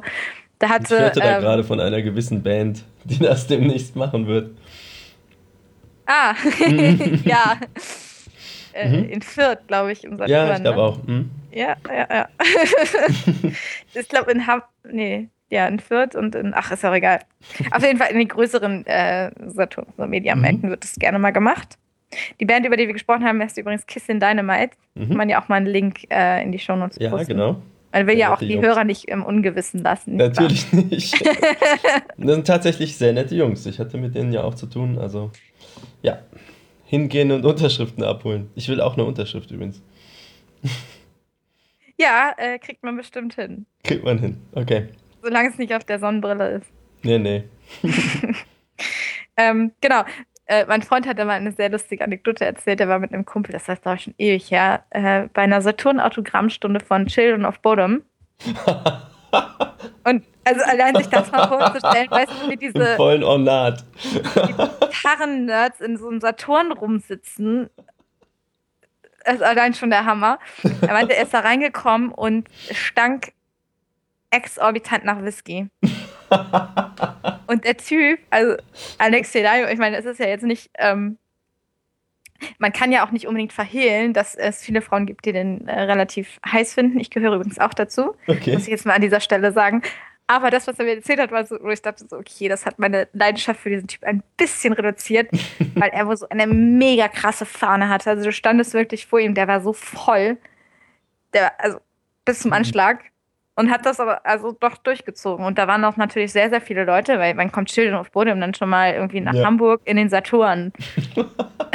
also, wer sich das ausgedacht hat, das ist wirklich, ähm, ja, es gibt einige Bands, bei denen passt es sehr gut, aber es gibt auch wiederum Bands, wo ich denke, eigentlich ist das verkehrte Welt. ja, also äh, was man an der Stelle, wir haben ja auch Nicht-Metallhörer. Ähm, ich würde mal sagen, ich schicke mal gerade einen Link für die Shownotes rüber dass man ja. mal äh, ein bisschen was Vielleicht finden wir noch einen besseren, also dass man mal Children of Bodom äh, sich mal angucken Unbedingt anhören. genau. Ja, das gehört so dazu. Mm. Oder was man zum Beispiel, kennst du das Kulturkaufhaus in Berlin?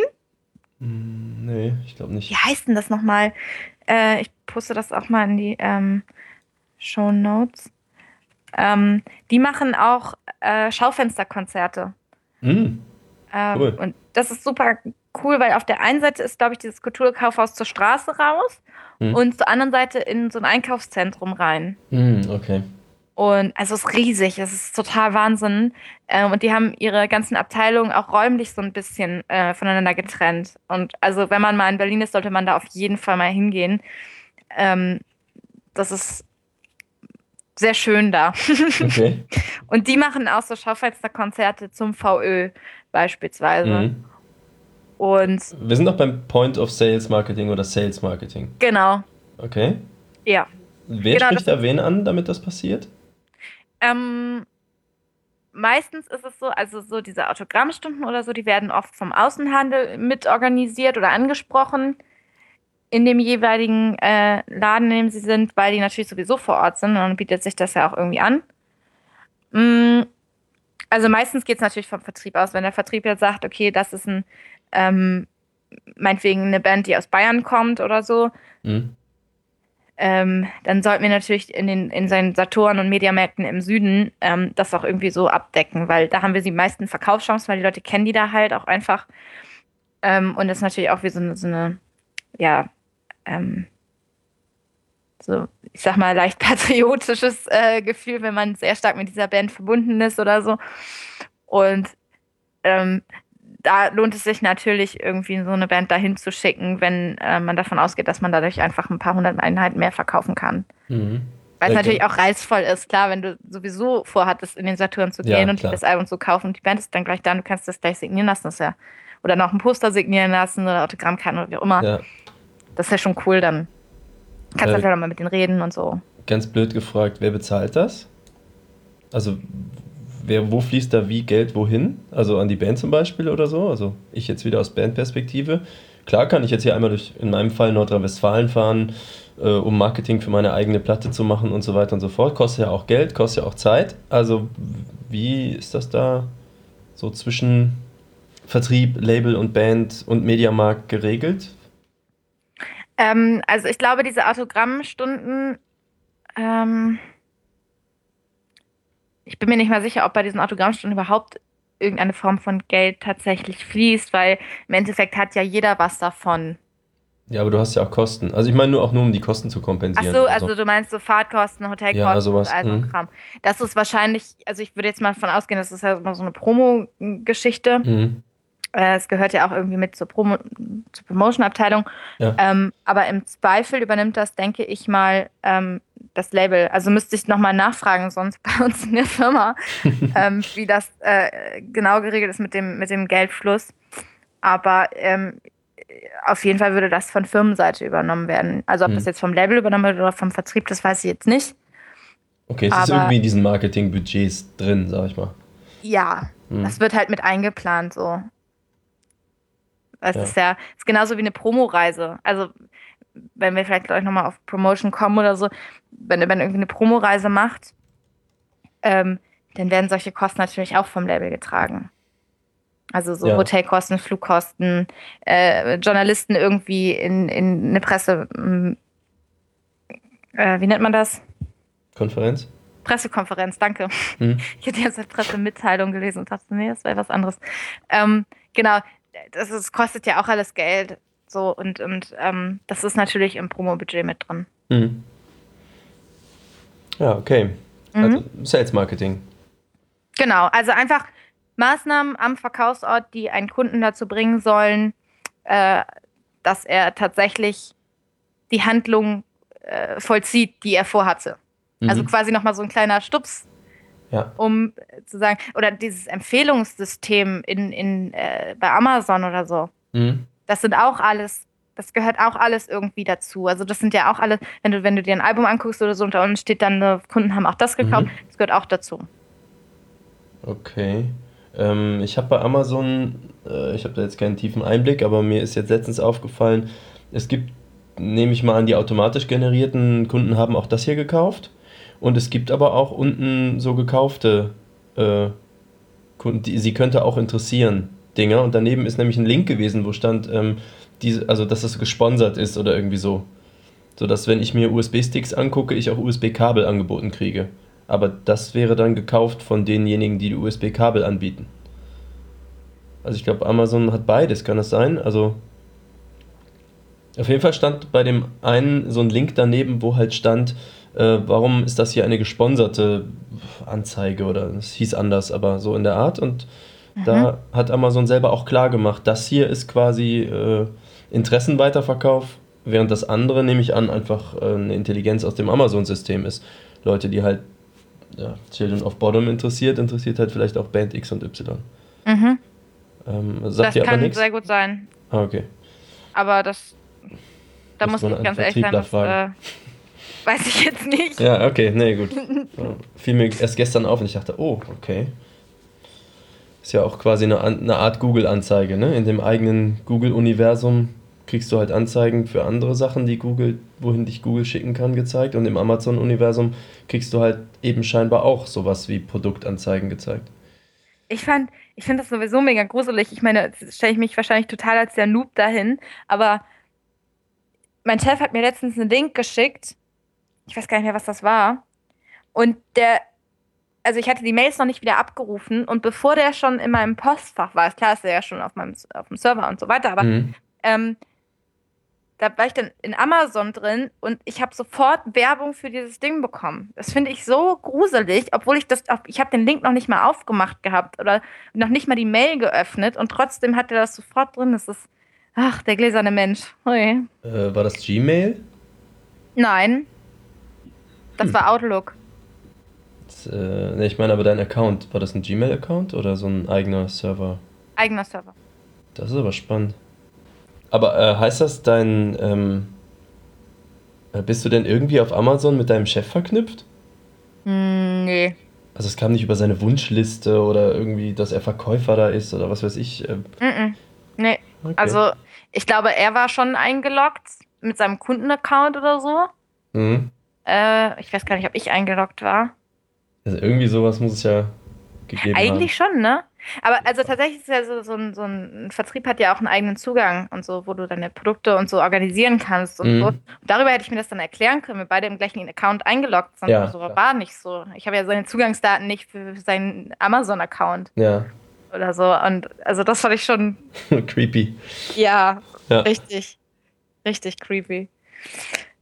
Naja, egal. Der gläserne Mensch, wir können sowieso nicht mehr aufhalten. Ja äh, Trade Marketing? Ist eigentlich, wenn ich es richtig verstanden habe, aus der Literatur und äh, so, dann, dann glaube ich, ist es eigentlich das Gleiche, es ist nur eine andere Bezeichnung. Also so ah, Handelsmarketing okay. ist es ja im Prinzip und also Sales Marketing, Handelsmarketing, Verkaufsmarketing, klar. Ich hätte ich glaube, es ist, ist Okay, geraten hätte ich jetzt gesagt, Sales, äh, also so Point of Sale ist halt B2C, also Business to Customer, zum Endkunden hin. Und Trade Marketing riecht für mich jetzt so ein bisschen äh, nach B2B, also Business to Business. Das wäre dann eher zwischen Vertrieb und Mediamarkt oder so, aber ich kann da total falsch liegen. Es hätte nur so für mich so geklungen. Äh, genau, wer uns da Feedback drauf schicken möchte, weil er es besser weiß, ähm, kann er gerne tun. Wir werden am Ende der Sendung natürlich nochmal alle Kontakte aufzählen. Äh, ich gucke das einfach mal nach und da können wir das im Follow-up zur nächsten Sendung nochmal. Oder so. Ähm, kurz sagen. Mhm. So ein bisschen Lücken schön stopfen. Okay. Warte mal. Cool, wir lernen ja mal. beide an unserer eigenen Sendung. Was? Ja, wir lernen beide an unserer eigenen Sendung. Das ist äh, das Beste an der ganzen Sache. Ja, ist doch gut. ja, genau. Hm, okay, ähm, ich habe hier noch bei deinen Punkten, die du bei Vertrieb und Digitalvertrieb stehen hast, äh, den Vertriebsvertrag. Aber das Thema Digitalvertrieb selber ist ja eigentlich auch noch ein Punkt. Mhm. Womit möchtest du anfangen? Also, Vertriebsvertrag mh, hm, ist tatsächlich, ich weiß gar nicht, ob wir darauf so explizit eingehen müssen. Also können wir natürlich machen, aber ähm, ist im Prinzip natürlich ähnlich aufgebaut wie jeder andere Vertrag äh, in dem Bereich auch. Also es ist natürlich, welche Rechte werden übertragen, für wie lange, äh, in welchen Territorien, welche Partnervertriebe sind mit eingebunden, ähm, wie ist die Beteiligung, also wie ist die Vertriebsmarge äh, und, und gibt es, ja, wie sind die Verlängerungsbedingungen oder solche Sachen. Also das sind im Prinzip ähnliche Punkte wie in, in einem Lizenzvertrag auch. Mhm. Finde ich aber spannend. Äh, mich wundert, dass man überhaupt sowas wie eine zeitliche Beschränkung reinbastelt. Also das gibt es tatsächlich sehr viele Parallelen zum, zum Künstlervertrag, weil ähm, je größer ein Label ist und je mehr ein Vertrieb gerne ein Label haben möchte, desto höher ist natürlich das Angebot, was sie machen. Also wenn du so ein, großes Indie-Label bist, was viele große Künstler hat und wo du als Vertrieb genau weißt, okay, mit dem kann ich so und so ein, solche und solche Einnahmen im Jahr kalkulieren. Weil ich mhm. weiß, wie viele so VÖ-Pläne oder so, also Veröffentlichungspläne für die fürs nächste Jahr oder so, die stehen ja auch immer schon relativ weit im Voraus. Und wenn du dann weißt, was dann in, in den nächsten ein, zwei Jahren so ansteht, quasi wieder an, an Veröffentlichungen, dann kannst du ja einigermaßen kalkulieren. Du kannst ja Verkaufszahlen nachgucken und solche Sachen. Und dann kannst mhm. du einigermaßen wissen, ähm, wie viel verdienst du mit so einem Label. Und je nachdem, wenn das sich um hohe Summen handelt, dann gibt es natürlich viele Ver Vertriebe, die irgendwie äh, Angebote machen. Und womit kannst du ein Angebot machen? Klar, kannst du irgendwie deine Marge runtergehen oder mhm. so, aber ne, mit Speck fängt man Mäuse. Ich bin da, glaube ich, so jetzt auch dann die Musikersicht ist, okay, da bin ich sowieso ja nicht so drin. Ich finde interessant zu wissen, oder ich werde das ja selber nie abschließen wahrscheinlich. Ne? Also ist ja für Label interessant. Und wenn es für eine Band interessant ist, glaube ich, hat man viel Expertise um sich rum. Dann hat man schon viel Erfahrung. Also ich nehme mal ganz stark an, dass die nicht jede kleine Band in einen Vertriebsvertrag, äh, mit denen einen Vertriebsvertrag machen wollen sondern dass da wahrscheinlich Mindesteinheiten über den Tisch gehen müssen, bevor das überhaupt interessant ist für den Vertrieb. Die Verhandlungspartner oder so, wenn die sich einfach grün sind, so, sagt man das so, ähm, und derjenige, der das entscheidet, ähm, total begeistert ist von dem Künstler und sagt, okay, der, der findet jetzt vielleicht keine Plattenfirma oder will vielleicht auch keine Plattenfirma oder wie auch immer. Und der hat ein starkes Promoteam um sich herum aufgebaut. Ähm, warum nicht? Also selbst also das ist ein Aufbauthema. Mhm. Also Vertriebe machen Künstler Aufbauthemen? Kann durchaus auch sein, klar.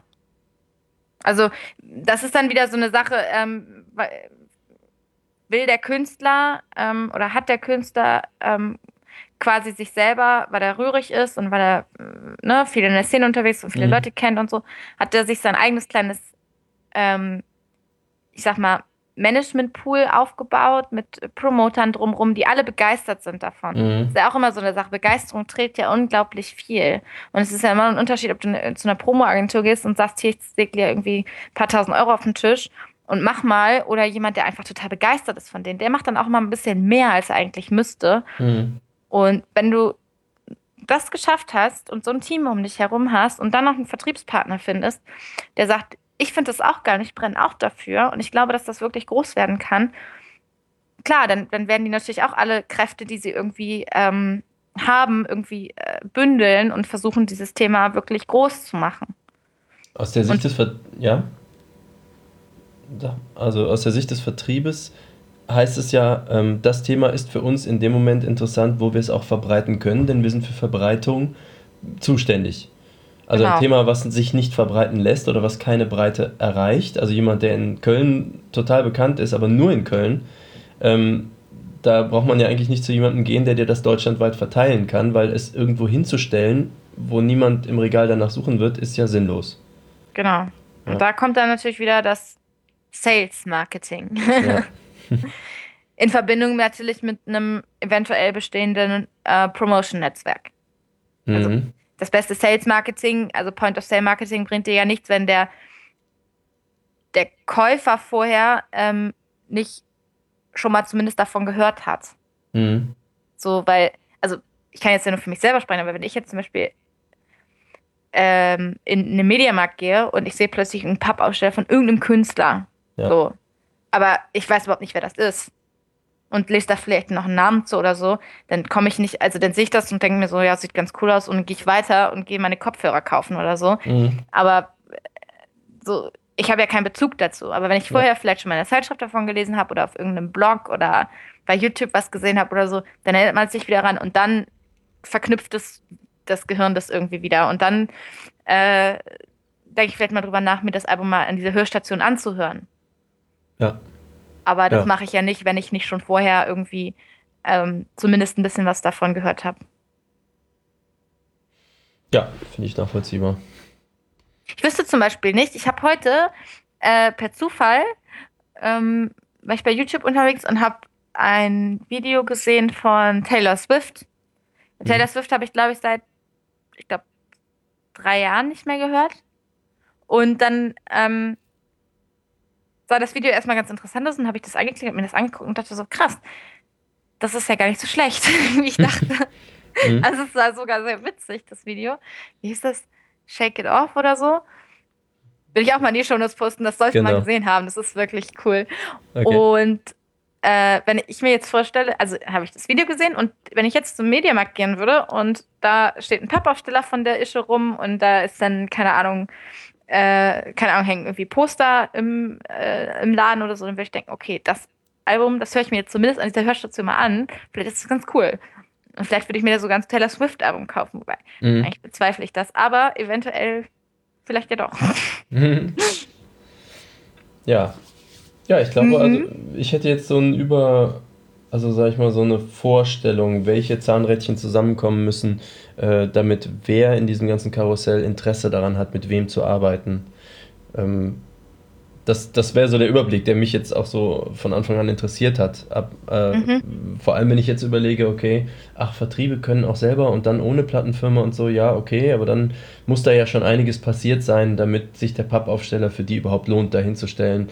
Ähm, ja. Genau, wenn ich also jetzt wüsste, ich bin zufällig, ich sag mal, ich habe jetzt eine Band, aber ich bin bekannt, weil ich Fernsehmoderator bin oder sowas. Ne? Das heißt, mhm. ich habe einfach Verbreitung per se. Ähm, dann ist mein Gespräch mit dem Vertrieb sicherlich ein anderes. Ähm, wenn ich als denke, wenn dich keiner kennt. Als wenn mich keiner kennt, genau. Klar. Dann würde sogar der, also wenn der Vertriebschef mein Nachbar ist und mich total nett findet und meine Band ganz dufte, auch dann wird er wissen, er kann es wahrscheinlich nur begrenzt in den Markt drücken, genau wie du sagst, er kann einen Pappaufsteller hinstellen, er könnte Geld dafür in die Hand nehmen oder wir machen es gemeinsam, aber auch dann wirst du einfach nur einer unter fünf Pappaufstellern sein. Genau. Ja. Und da sind wir natürlich wieder beim Thema äh, Medienpräsenz. Also mhm. klar, jemand, der wirklich permanent in den Medien ist. Ich meine, wer, keine Ahnung, wenn jetzt so eine TAF-Moderatorin oder so, wenn die jetzt anfangen würde, nehm, oder nimm dir hier so, wie hieß sie dann, jeder Katzenberger? Mhm. Ich meine, du kannst mir nicht erzählen, dass die Frau wirklich singen kann, aber die Single hat sich, glaube ich, auch verkauft. So, obwohl, also, weiß ich nicht, die Frau würde man im Leben nicht mit Musik irgendwie in Verbindung bringen. Aber dadurch, dass sie ständig auf, im Fernsehen rumtort oder so, kennt die halt jeder, der Fernsehen guckt. Mhm. So, und dann ist man vielleicht neugierig und klickt das Video halt mal an und dann zack hat sie 20 Millionen äh, Klicks auf YouTube. Ich weiß nicht, ob sie 20 Millionen Klicks ja. hat, ich habe das Video nicht gesehen. ich wusste nicht, dass sie ein Video hat und singt. Also ich habe mal irgendwie ja. mitbekommen, dass sie, ähm, dass sie äh, ein, eine Single gemacht hat. Ich weiß nicht, ob sie ein ganzes Album gemacht hat. Glaube ich nicht. Ja, oder Paris Hilton. Okay, ja. Ne? Okay. Also oh shit. Leute, die man eigentlich niemals mit Musik äh, in ja. Verbindung bringen würde, aber die schaffen es natürlich auch irgendwie ein Label zu finden, dass, dass das irgendwie macht, weil da ne, musst du einen Namen draufschreiben, die Leute werden ja. neugierig. David so. Hasselhoff. Er ja. Okay, jetzt sinkt das Niveau aber wirklich. Genau, nee, aber E-Mails bitte an Karina. Ich habe niemanden beleidigen wollen. Was? Was? Nein, das, das habe ich Vor allem, weil das Niveau ja nicht schon im Keller war, als ich Paris Hilton erwähnt habe. oh. Ähm, ja. Okay, ich finde, wir heben das Niveau ein bisschen und gehen ähm, mal auf, den, auf das Thema Digitalvertrieb. Ja. da habe ich ja jetzt wenigstens auch schon mal einen Fuß im kalten Wasser. Ja, dann erzähl doch mal, was du da so. äh, Digitalvertrieb, ja, äh, ich erwähnte schon mal, wir haben dieses äh, dieses Wahnsinnsprojekt des Gangnam Style Cover Songs und Schrägstrich Videos gemacht. Und ähm, dann ging es halt auch darum, dass wir, das hatte ich letztes Mal schon erwähnt, halt gelernt haben, dass man das nicht einfach umsonst online stellen kann und ähm, dann keiner verletzt wird sozusagen, sondern dass genau das Gegenteil der Fall ist, dass alle Beteiligten, also Sai, seine Plattenfirma, sein Verlag, was weiß ich, alle haben Interesse daran, dass wenn sowas passiert, sie es A erlauben natürlich und B, dass sie daran partizipieren. Mhm. Und ähm, es war jetzt nie ähm, unser Vorhaben, das als physisches Produkt rauszubringen, so eine Single mit einem Gangnam Style Metal Video, äh, entschuldige, äh, Song. Mhm. Das Video ist tatsächlich bei der Single dabei, aber äh, jetzt nur digital. Sondern es war halt dieses, okay, nachdem wir alle Rechte und Erlaubnisse und sonst was hatten, ist es ja so, dass die GEMA zum Beispiel, ist ja nicht unerheblich bei den Verkäufen, äh, die bekommt halt Sai weil der Originalkünstler von dem Song ist immer noch Sai und nicht wir. Ja. Das ne, muss man erstmal so lernen. So, ich denke, ich habe doch das Lied gemacht. Ja, nee. Nee. Äh, genau, also, ähm, und das ist dann auch genau das, was dabei herausgekommen ist, nämlich ein digitaler Vertriebsvertrag. Das bedeutet, wir wollten mit dem Song, also alle möchten gerne, dass wir den Song verkaufen, damit jeder von dem Verkauf einen Teil bekommen kann, auch Sai, auch seine Plattenfirma und so weiter. Mhm. Dafür muss es ja erstmal irgendwie verkauft werden. Ähm, und das läuft dann halt in den üblichen Kanälen nicht über unsere Bandcamp-Seite oder sowas, sondern äh, zum Beispiel über iTunes. Also iTunes ist sicherlich mit, lass mich nicht lügen, 90% oder so der größte Player im äh, Digitalverkaufsmarkt. Mhm. Ähm, so, also es ist natürlich dann gleichzeitig in all diesen Läden, aber um iTunes geht es faktisch. Und dann ist also dieser Song ähm, wird dann über einen Digitalvertrieb, ne, wir haben einen gefunden, wir haben mit denen einen Vertrag gemacht, dass die das für uns übernehmen, das bei all diesen Läden weltweit reinzustellen. Ähm, und da kann ich gleich mal was zum Prozedere vielleicht sagen, ist für Musiker nicht uninteressant. Wie heißt ähm, der denn, der, der Vertrieb? Ähm, also das ist Klangspeicher at Jimmy. Also die hießen früher Go Jimmy, ist in Hamburg, die haben auch ein Label. Äh, kann ich auch mal den Warte mal, die haben ihre URL geändert, weil sie ihren Namen verkürzt haben. Jimmy.com. Das schreibt sich mit Doppel-M und Doppel-E. Ich schick dir das. So. Und ähm, genau, da gibt es halt, ähm, dieser Klangspeicher ist quasi ein, jetzt sage ich bestimmt irgendwas Falsches. Wenn ich jetzt sage Sublabel oder so, wir haben ja keinen Labelvertrag. Also äh, Musikverlag ist das. Ähm, und bei denen ist es wohl so geregelt, dass ähm, wenn Klangspeicher, das war jetzt unser Partner, also wenn die dann sagen, okay, könnt ihr das bei uns, äh, für uns bitte vertrieblich da einleiten, dann äh, kümmern die sich halt darum. Also das heißt, eigentlich sind es Jimmy und die ähm, haben dann mit uns, also die kriegen halt einen Anteil von den Verkäufen, einfach weil sie die vertriebliche Arbeit übernehmen und äh, an welchem größeren Vertrieb die jetzt wieder dranhängen, könnte sogar Soul Food sein, aber will ich. Tatsächlich habe ich es einfach vergessen. Es steht natürlich in Verträgen drin, aber es ist zwei Jahre her. Mhm. Ähm, die kümmern sich aber halt für uns darum, ähm, um all diese Details. Also, dass die richtigen Dateien mit der genau richtigen ähm, normierten Benennung und ähm, das Booklet im richtigen Format und all dieser ganze Kram zu den richtigen Leuten kommt, dass das in den richtigen äh, digitalen Listen auftaucht, äh, dass dieser, wie heißt der Code? Jeder Song hat ja diesen individuellen Code mit dieser vier UPC. Achso, ISRC-Code meinst du? Ja, genau, ISRC-Code, also sowas, dass ähm, jeder Song seine individuelle, ähm, eindeutig identifizierbare äh, Nummer erhält, sozusagen. Also, ne, das muss man ja auch alles erstmal irgendwie besorgen und da reinkodieren und diesen ganzen Kram.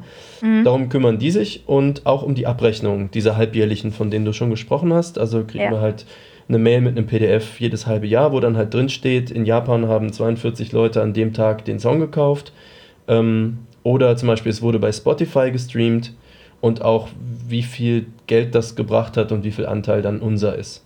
Ja. An der Stelle äh, zur allgemeinen Spotify-Diskussion, es ist sehr betrüblich zu sehen, wenn du siehst als Musiker, dass dann, äh, weiß ich nicht, zum Beispiel diese 42 Leute deinen Dings per Spotify gestreamt haben und der Anteil an Geld, der da rauskommt, ist 0,00 Euro. Ja. Und das ist dann, ne, manchmal sind es 0,00013, wird aber dann halt gerundet, ist trotzdem 0. Mhm. Das ist, da haben halt viele Leute deinen Song gehört äh, leider wird da nicht genau erklärt, haben die den vielleicht nur drei Sekunden gehört, wie kommen die manchmal auf diese unterschiedlichen Zahlen und so weiter. Weiß ich nicht, wüsste ich aber gern. Ähm, ist nur generell so, dass, ja, wenn ich also sehe, was an Geld zurückkommt, ist es halt absolut ganz klar so, dass irgendwas im über 90% Bereich ganz eindeutig iTunes ist. Irgendwas im einprozentigen gar nichts Bereich ist Spotify, egal wie groß das zu sein scheint. Ähm, und der ganze Rest teilt sich dann irgendwie in, ja, so, ne, Online, Amazon, äh, so andere MP3-Verkäufe auf. Ja. So. Ja, diese Spotify-Diskussion ist natürlich, äh, ähm, ja. Man ist sehr zwiegespalten natürlich, was, was äh, Spotify angeht. Ähm, ich persönlich ähm, versuche Spotify immer so ein bisschen als ähm, ja, Promotion-Plattform auch zu sehen. Weil alles andere, also es ist noch keine nennenswerte Verkaufsplattform. Ähm, also wenn man sich jetzt Schweden anguckt oder so, in Schweden ist es natürlich klar, dass es entstanden und da hat Spotify so den, den, ähm, den physischen Markt ziemlich krass verdrängt. So. Also ähm, da hat, glaube ich, jeder zweite einen Spotify-Account in Schweden. Und da haben auch die meisten Leute diesen Bezahl-Account für 10 Euro im Monat. Ja. Und das ist natürlich in anderen Ländern noch gar nicht so. Also es, ist, es wächst stetig. Ähm, es gibt ja auch jedes Jahr diesen ähm, Digital Music Report von Bundesverband der Musikindustrie. Mhm. Und ähm, da sieht man schon jedes Jahr, dass die Zahlen durchaus steigen und dass immer mehr Leute das machen, also ne, auch den Bezahlaccount nutzen. Äh, aber es ist natürlich noch wirklich sehr, sehr klein. Aber was ich total spannend finde, ist tatsächlich, wenn man sich mal überlegt, der Durchschnittsmusikkäufer äh, gibt im Jahr, ich glaube, 58 Euro für Musik aus. Mhm. Physisch. Das sind sozusagen. Oder insgesamt. Ja, also insgesamt. Mhm. Ähm, das sind, wenn man es jetzt mal auf physische äh, CDs runterbricht, sind das vielleicht ist eine Handvoll CDs. Mhm. So. Ähm, wenn du so ein, so ein Premium-Account bei Spotify hast, dann zahlst du ja 10 Euro im Monat. Mhm. Und das sind 120 Euro im, Jahr. Mhm. Das heißt, das Doppelte von dem, was der durchschnittliche Musikkäufer ähm, ausgibt, ist das, was du ausgibst, wenn du so einen Premium-Account hast. Und mal auf den einzelnen User runtergerechnet, ist das ja viel mehr Geld. Nur natürlich sind die, sind die Anteile, die ausgeschüttet werden, weil sie auf einzelne Songs natürlich runtergebrochen werden, sehr viel geringer. So, weil klar, wenn du dir ein Album kaufst, das kaufst du dir einmal mhm. und das hast du dann, das kannst du zu Hause immer wieder hören. Ähm, und das hatte tatsächlich mal jemand von Spotify gesagt. Das ist natürlich eine, eine Rechnung, die erst in, in keine Ahnung, wie viel zehn Jahr, ähm, Jahrzehnten irgendwie aufgehen wird. Äh, jedes Mal, wenn du einen Song hörst, wird das wieder neu aufgerechnet, also äh, fließt wieder neu Geld. Das ist natürlich ein sehr, sehr minimaler Betrag, wie du ja auch schon gesagt hast. Aber wenn man das mal auf die Jahre aufrechnen würde, so 20, äh, 30 Jahre oder so, ähm, und das immer, also permanent steigt und immer mehr Leute sich so einen Account holen, und das ist ja tatsächlich auch das Ziel von, von solchen Streaming-Portalen, ähm, dann kommt auf Dauer immer mehr Geld rein, weil immer wieder Geld fließt und nicht nur einmalig. Ja, mein Eindruck von den Listen, die ich da bekomme, ist aber halt, okay, die runden aber jeden einzelnen Kauf. Und wenn das nicht auf einen Cent hochgerundet wird, dann wird das halt null. Das heißt, da kann ich so viele Jahre warten, wie ich will, da kommt nie wirklich essentiell Geld zusammen. Ja, null mal null ist null, ne? Ja, und außerdem, äh, was man noch wissen muss, ich meine, Schweden hat eine unfassbar gute Infrastruktur, was Internet angeht, auch mobiles, also 4G. Ja. Ähm, also LTE in Deutschland ist die Vermarktung, also schnelles mobiles Internet und Glasfaser, ähm, das muss man jetzt einmal schön über Schweden wissen. Die haben halt, äh, so wie wir Autobahnen bauen, haben die halt einmal vom Staat aus gesagt, äh, Internet ist die wichtige Zukunft. Wir verlegen Backbones durchs ganze Land, auch nach da oben rechts, wo halt kaum jemand wohnt. Ähm, und das und alle anderen Firmen, die uns Internet im Land vermarkten wollen, ähm, können sich da jetzt quasi dranhängen. Das heißt ja. aber faktisch, es liegt überall immer schnelles Internet. Und du hast halt im letzten Wald noch LTE. Hier, in, ja. ne, hier kannst du ja teilweise in Berlin noch kein DSL kriegen. Das ja, ist, ja, ähm, also so, das heißt, die haben eine gewisse Infrastruktur, was das angeht, obwohl sie relativ wenige Einwohner haben. Äh, und was noch, was man auch noch wissen sollte über Spotify, die haben bis heute noch keinen Cent Geld verdient.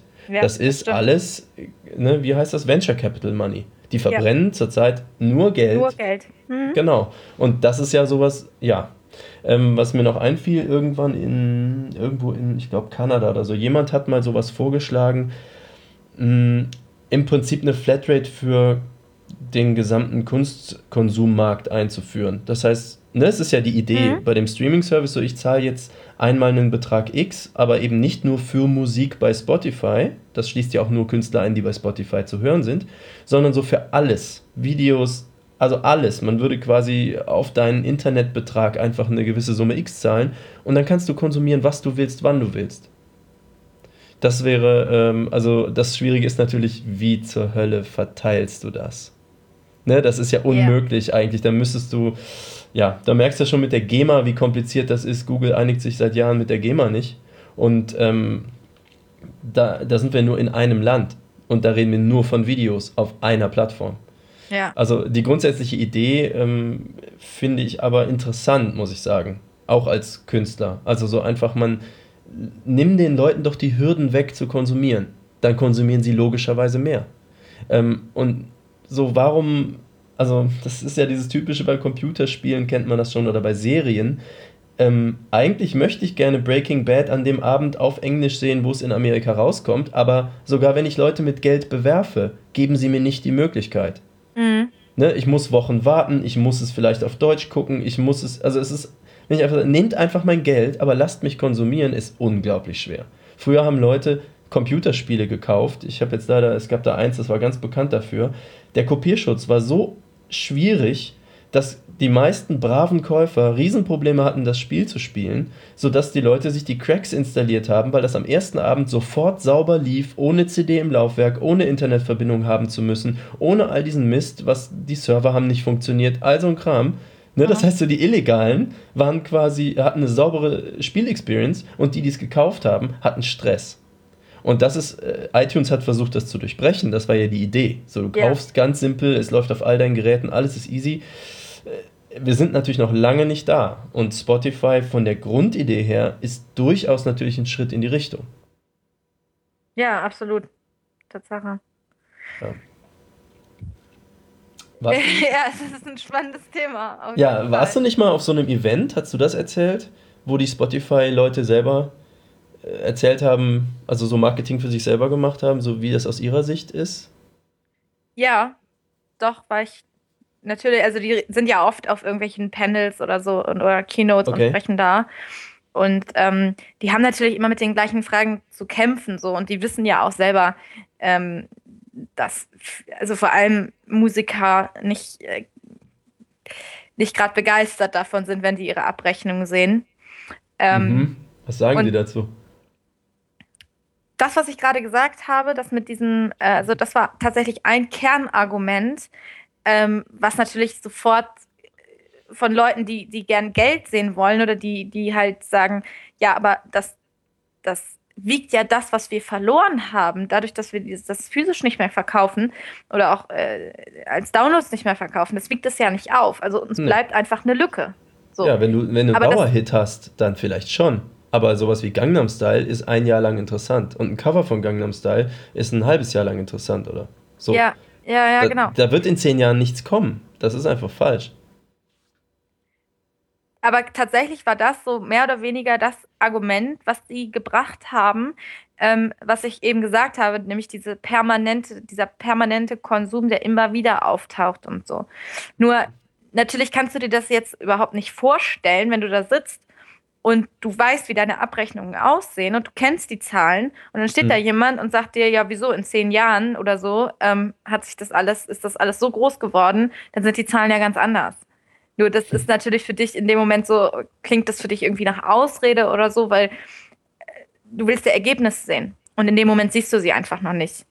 Hm. Und so, also so richtig zufriedenstellend sind die Antworten nicht, die die haben. Also die sehen sich ja auch gerne als ähm, Künstlerförderer und äh, so, also die, die ähm, haben ja tatsächlich auch äh, ein, ähm, ich weiß gar nicht, ob das in Deutschland jetzt schon ausgerollt wurde, aber auf jeden Fall in den ähm, in, in Schweden ist es schon aktiv und in den USA.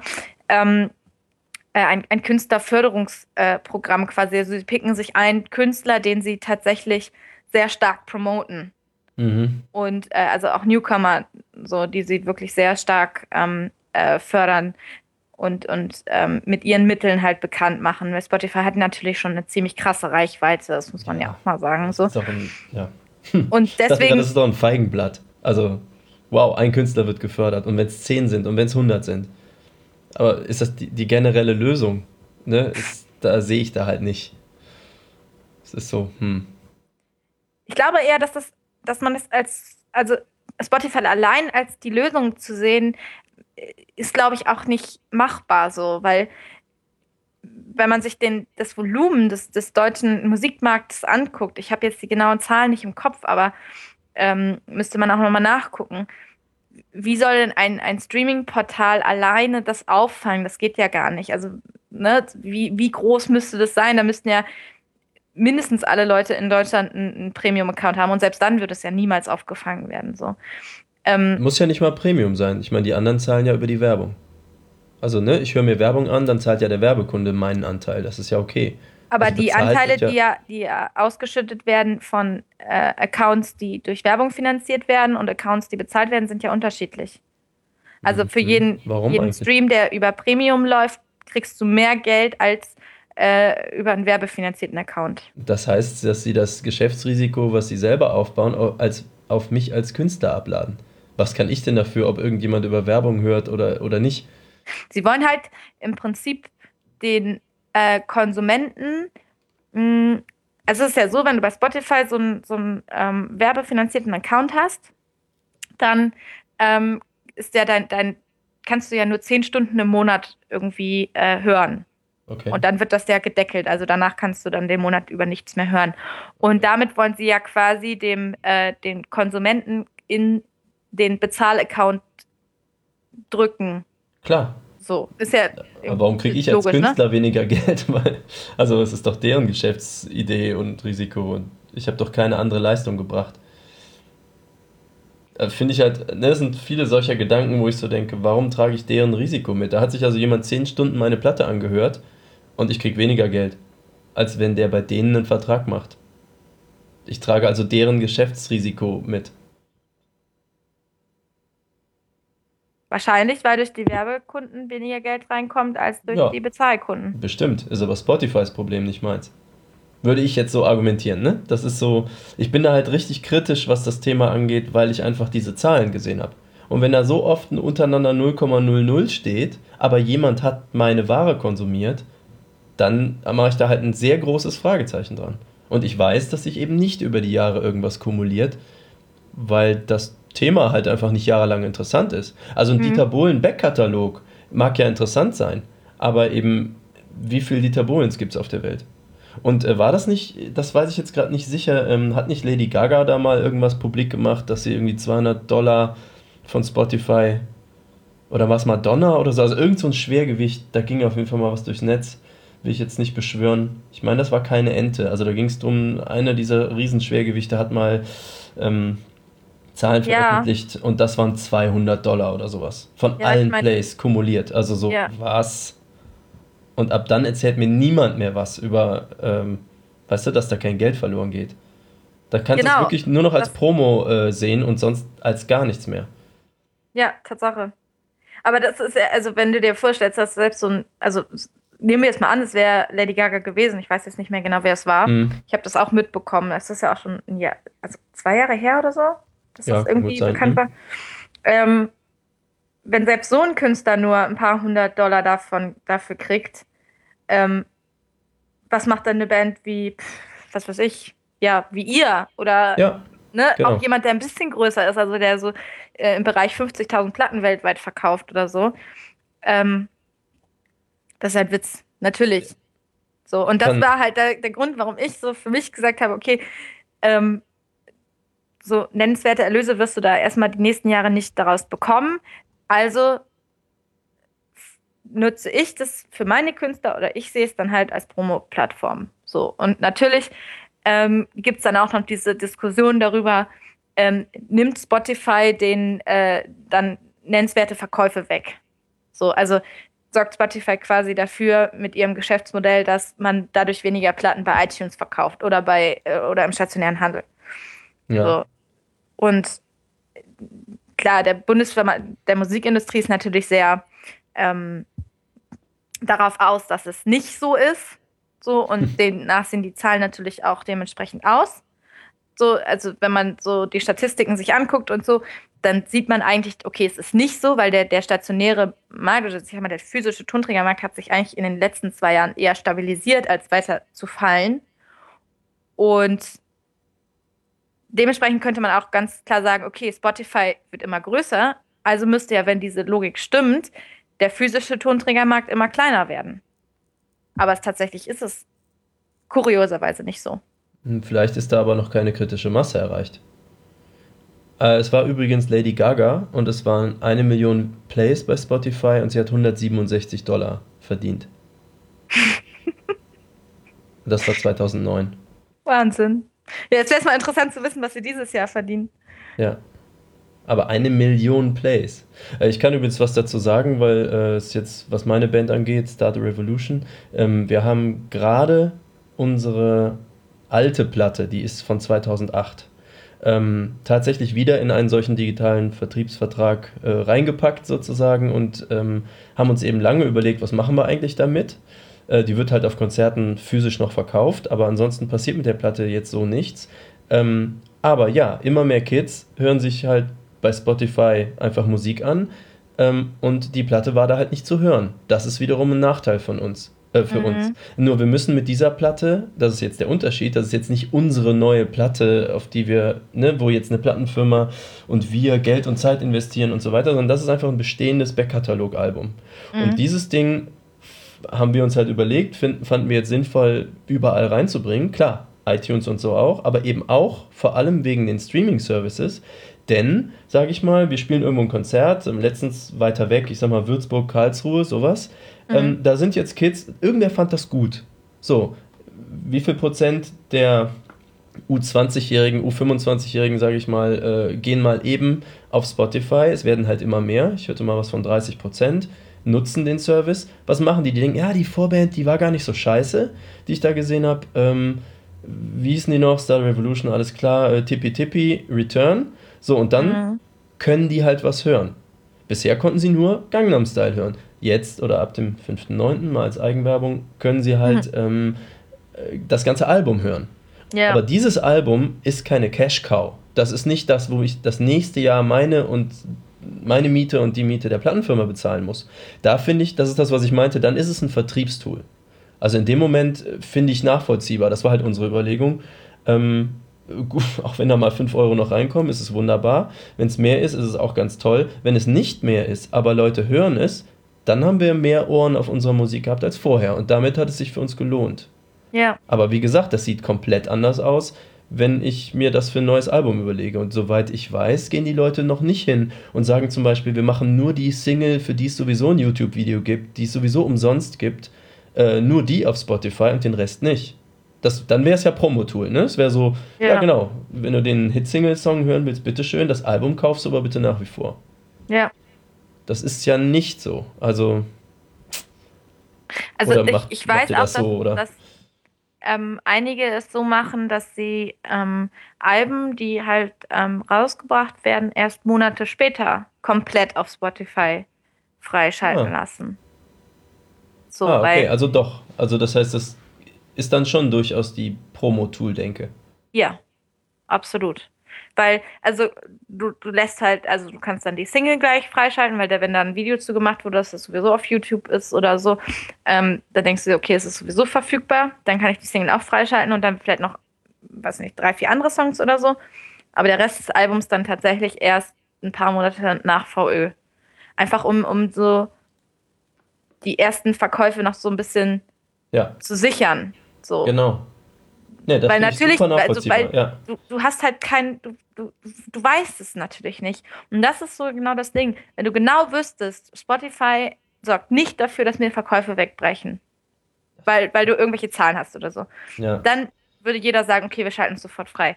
Aber weil du es halt nicht genau weißt, sondern immer nur so ein bisschen Anhaltspunkte hast und so ein bisschen Statistiken oder so, und wo du ja auch immer nicht weißt, ne, traue nur eine Statistik, die du nicht selber gefälscht hast. Mhm.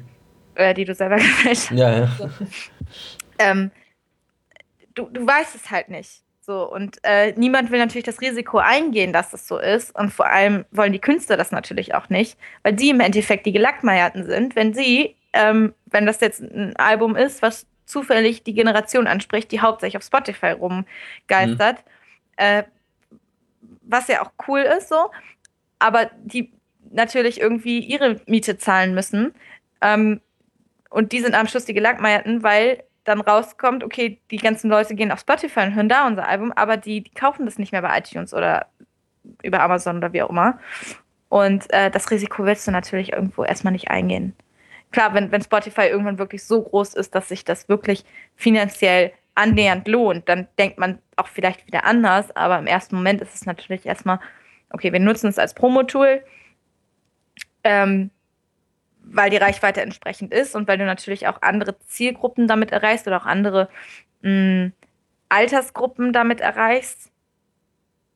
Mhm. Aber es ist, wie du gerade gesagt hast, kein nennenswertes Vertriebstool im Moment. Also absolut ja, und ich, nicht. Mir kann halt auch einfach keiner erzählen, dass, sage ich mal, wenn so ein Album äh, vielleicht mal einen Monat interessant ist und ich kann das mit einem Klick hören, da ist mir ja sogar das Downloaden zu anstrengend. Da müsstest du ja vielleicht noch ein Passwort bei iTunes eingeben. Also ich meine, im Ernst, das ist doch, wenn du einmal, wenn du das, du willst es doch nur konsumieren.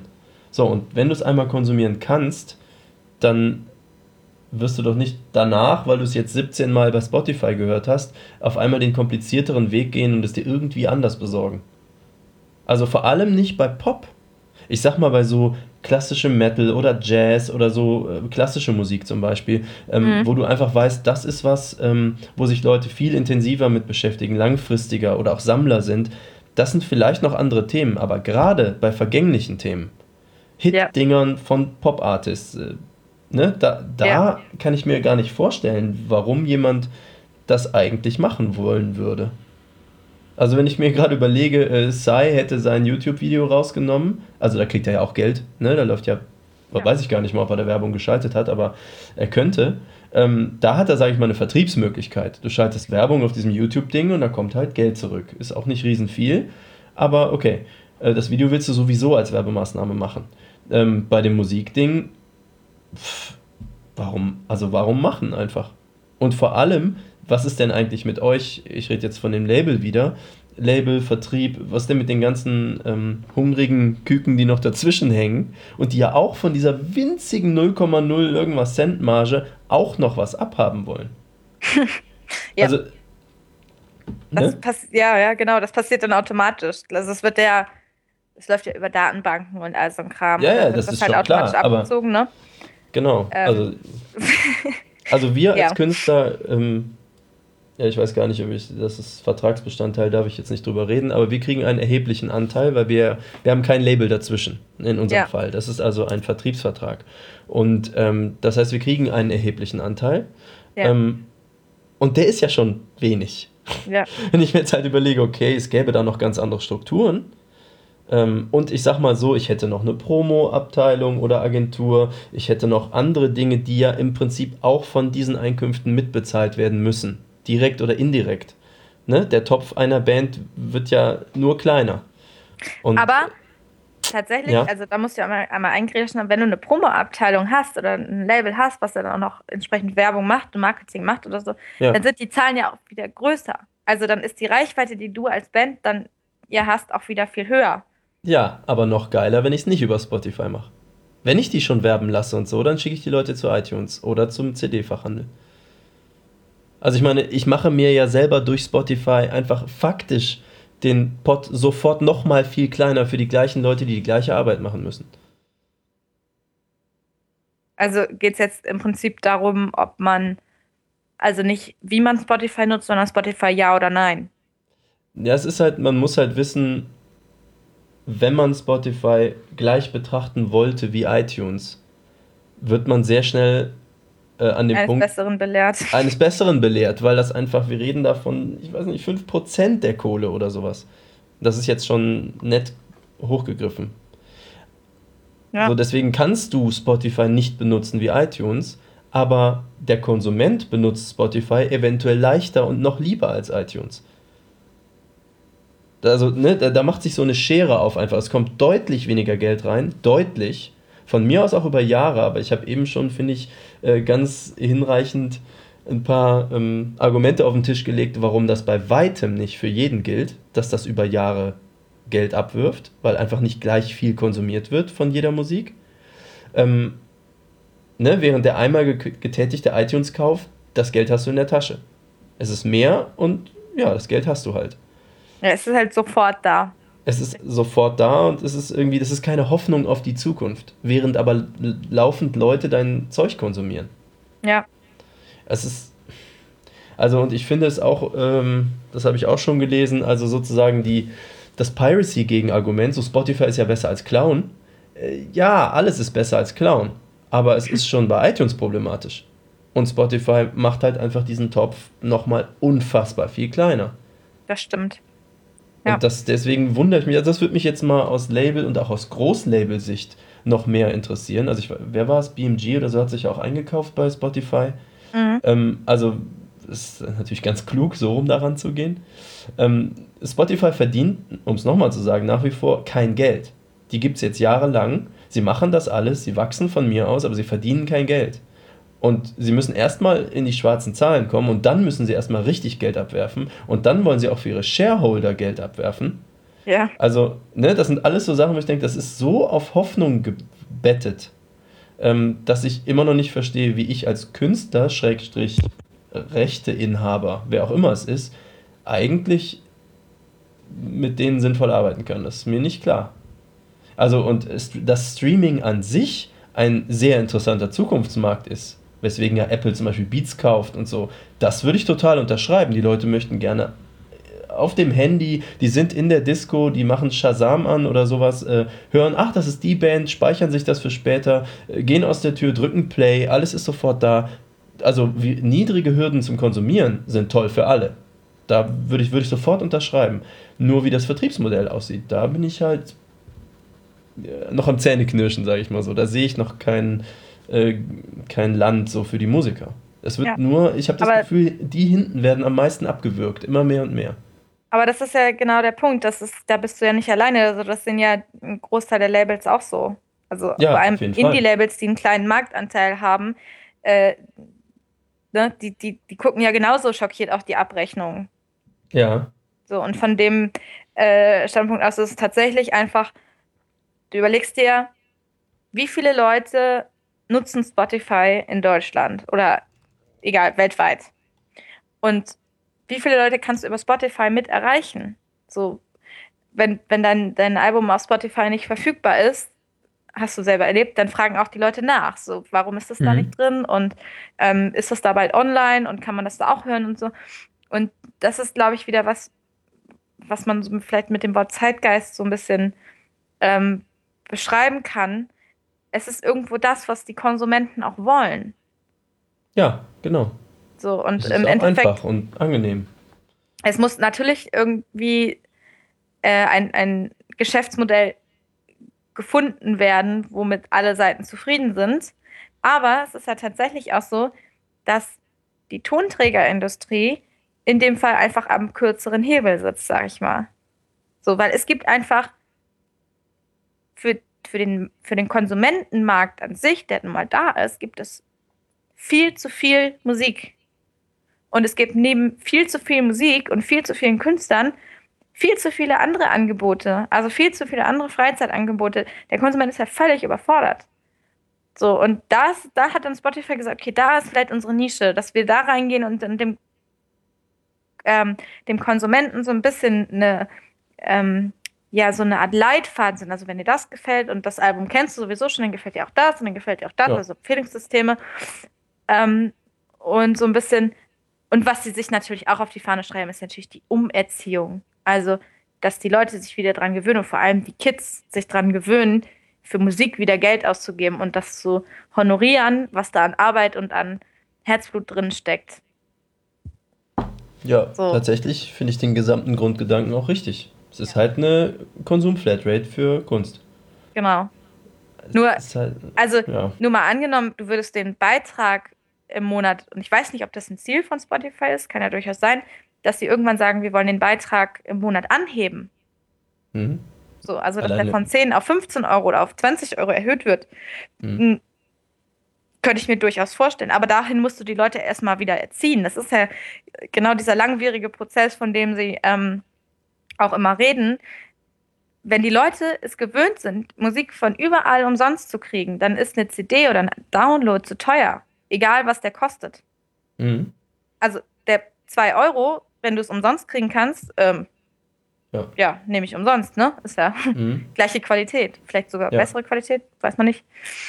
Ähm, und das ist natürlich, das muss ich denen anrechnen tatsächlich, dass sie sich wirklich auf die Fahnen schreiben, wieder dieses, ähm, oder dass sie auch wirklich was dafür tun, die, die, die Leute oder die Kinder oder Kids, die halt in, in dieser Zeit aufgewachsen, also so die Digital Natives, wozu ich mich ja auch noch irgendwie so ein bisschen zähle, aber auch alle, die jünger sind als ich, die kennen das ja gar nicht anders. Die sind mit Spotify aufgewachsen und ähm, mit, ich kann meine Musik überall umsonst haben.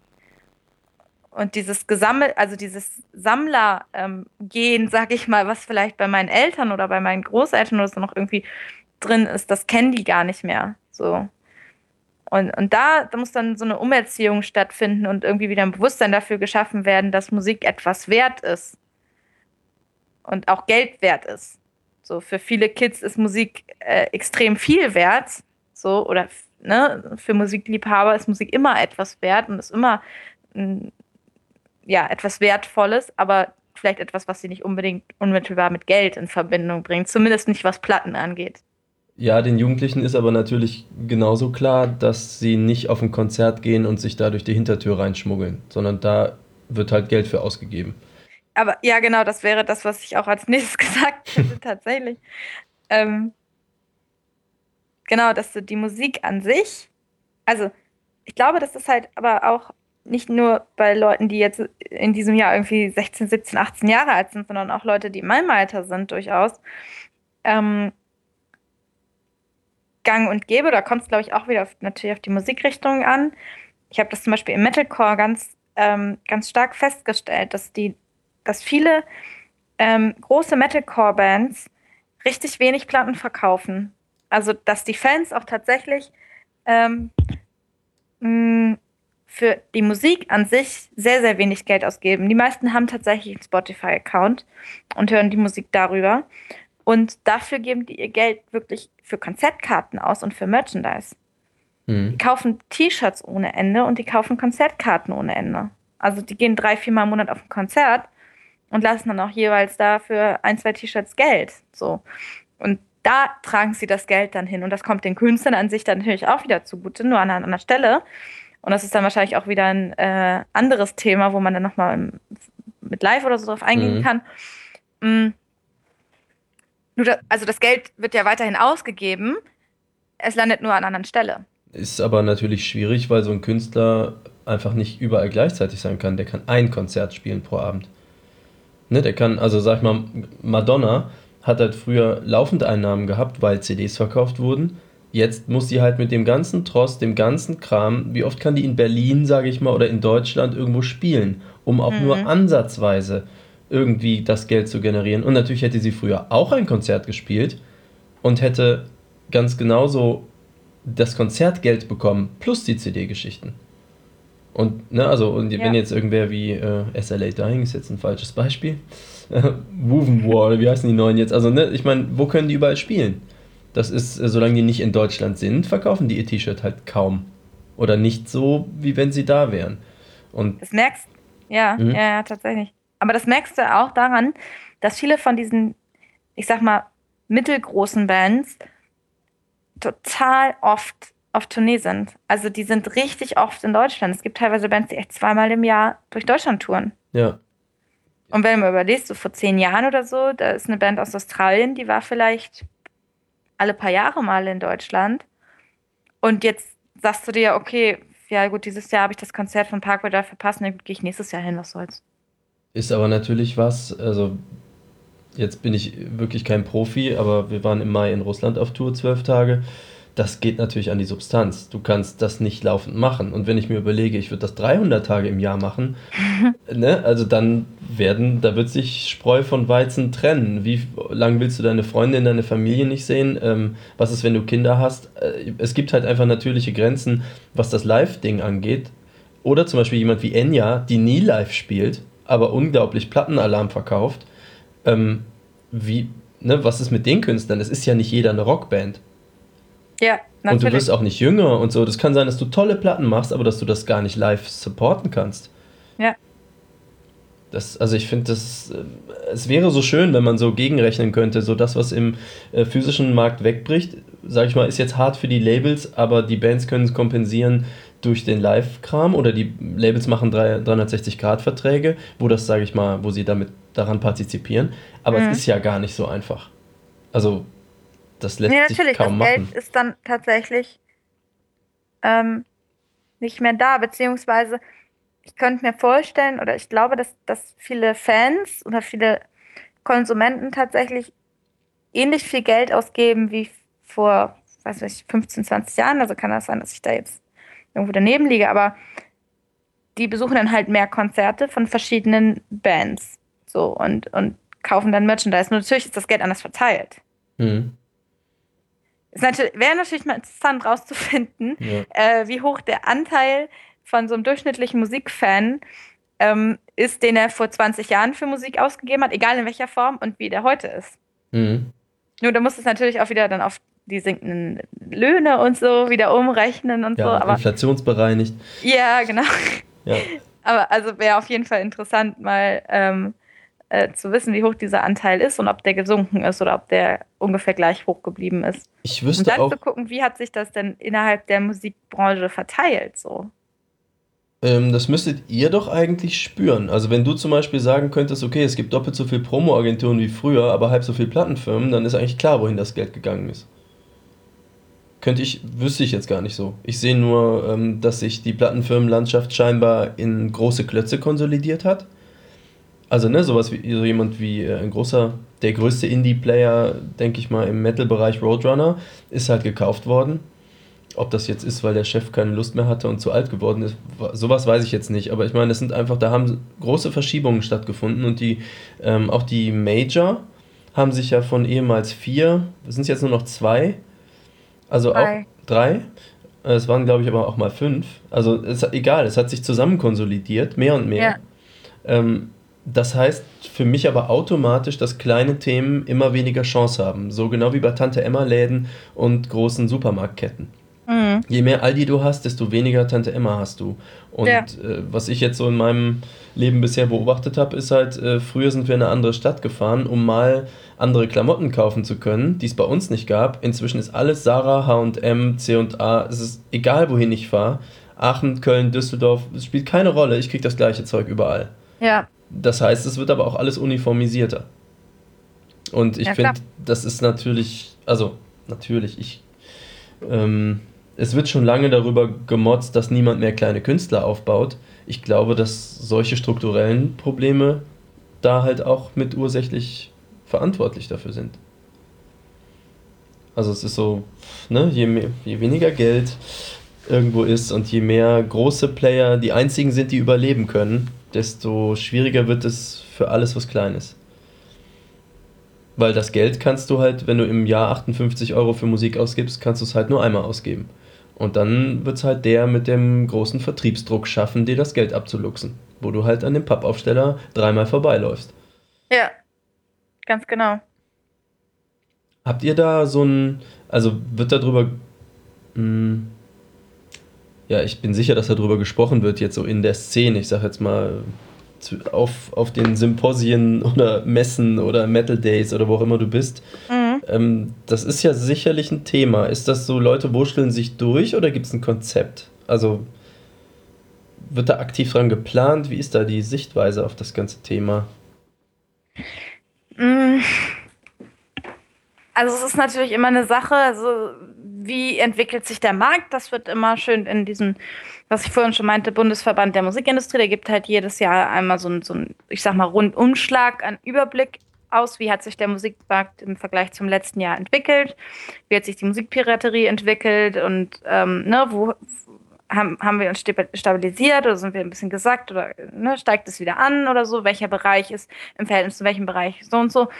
Und ähm, klar, da wird darüber diskutiert ohne Ende. Und es wird immer versucht, auch neue Geschäftsmodelle zu finden. Und ich meine, ich, ich, bin mir nicht ganz sicher, seit wann ähm, Major-Firmen diese 360-Grad-Deals grundsätzlich machen, aber das war auch nur einer von diesen ähm, Ideen, wie man sich Cashflow sichern kann.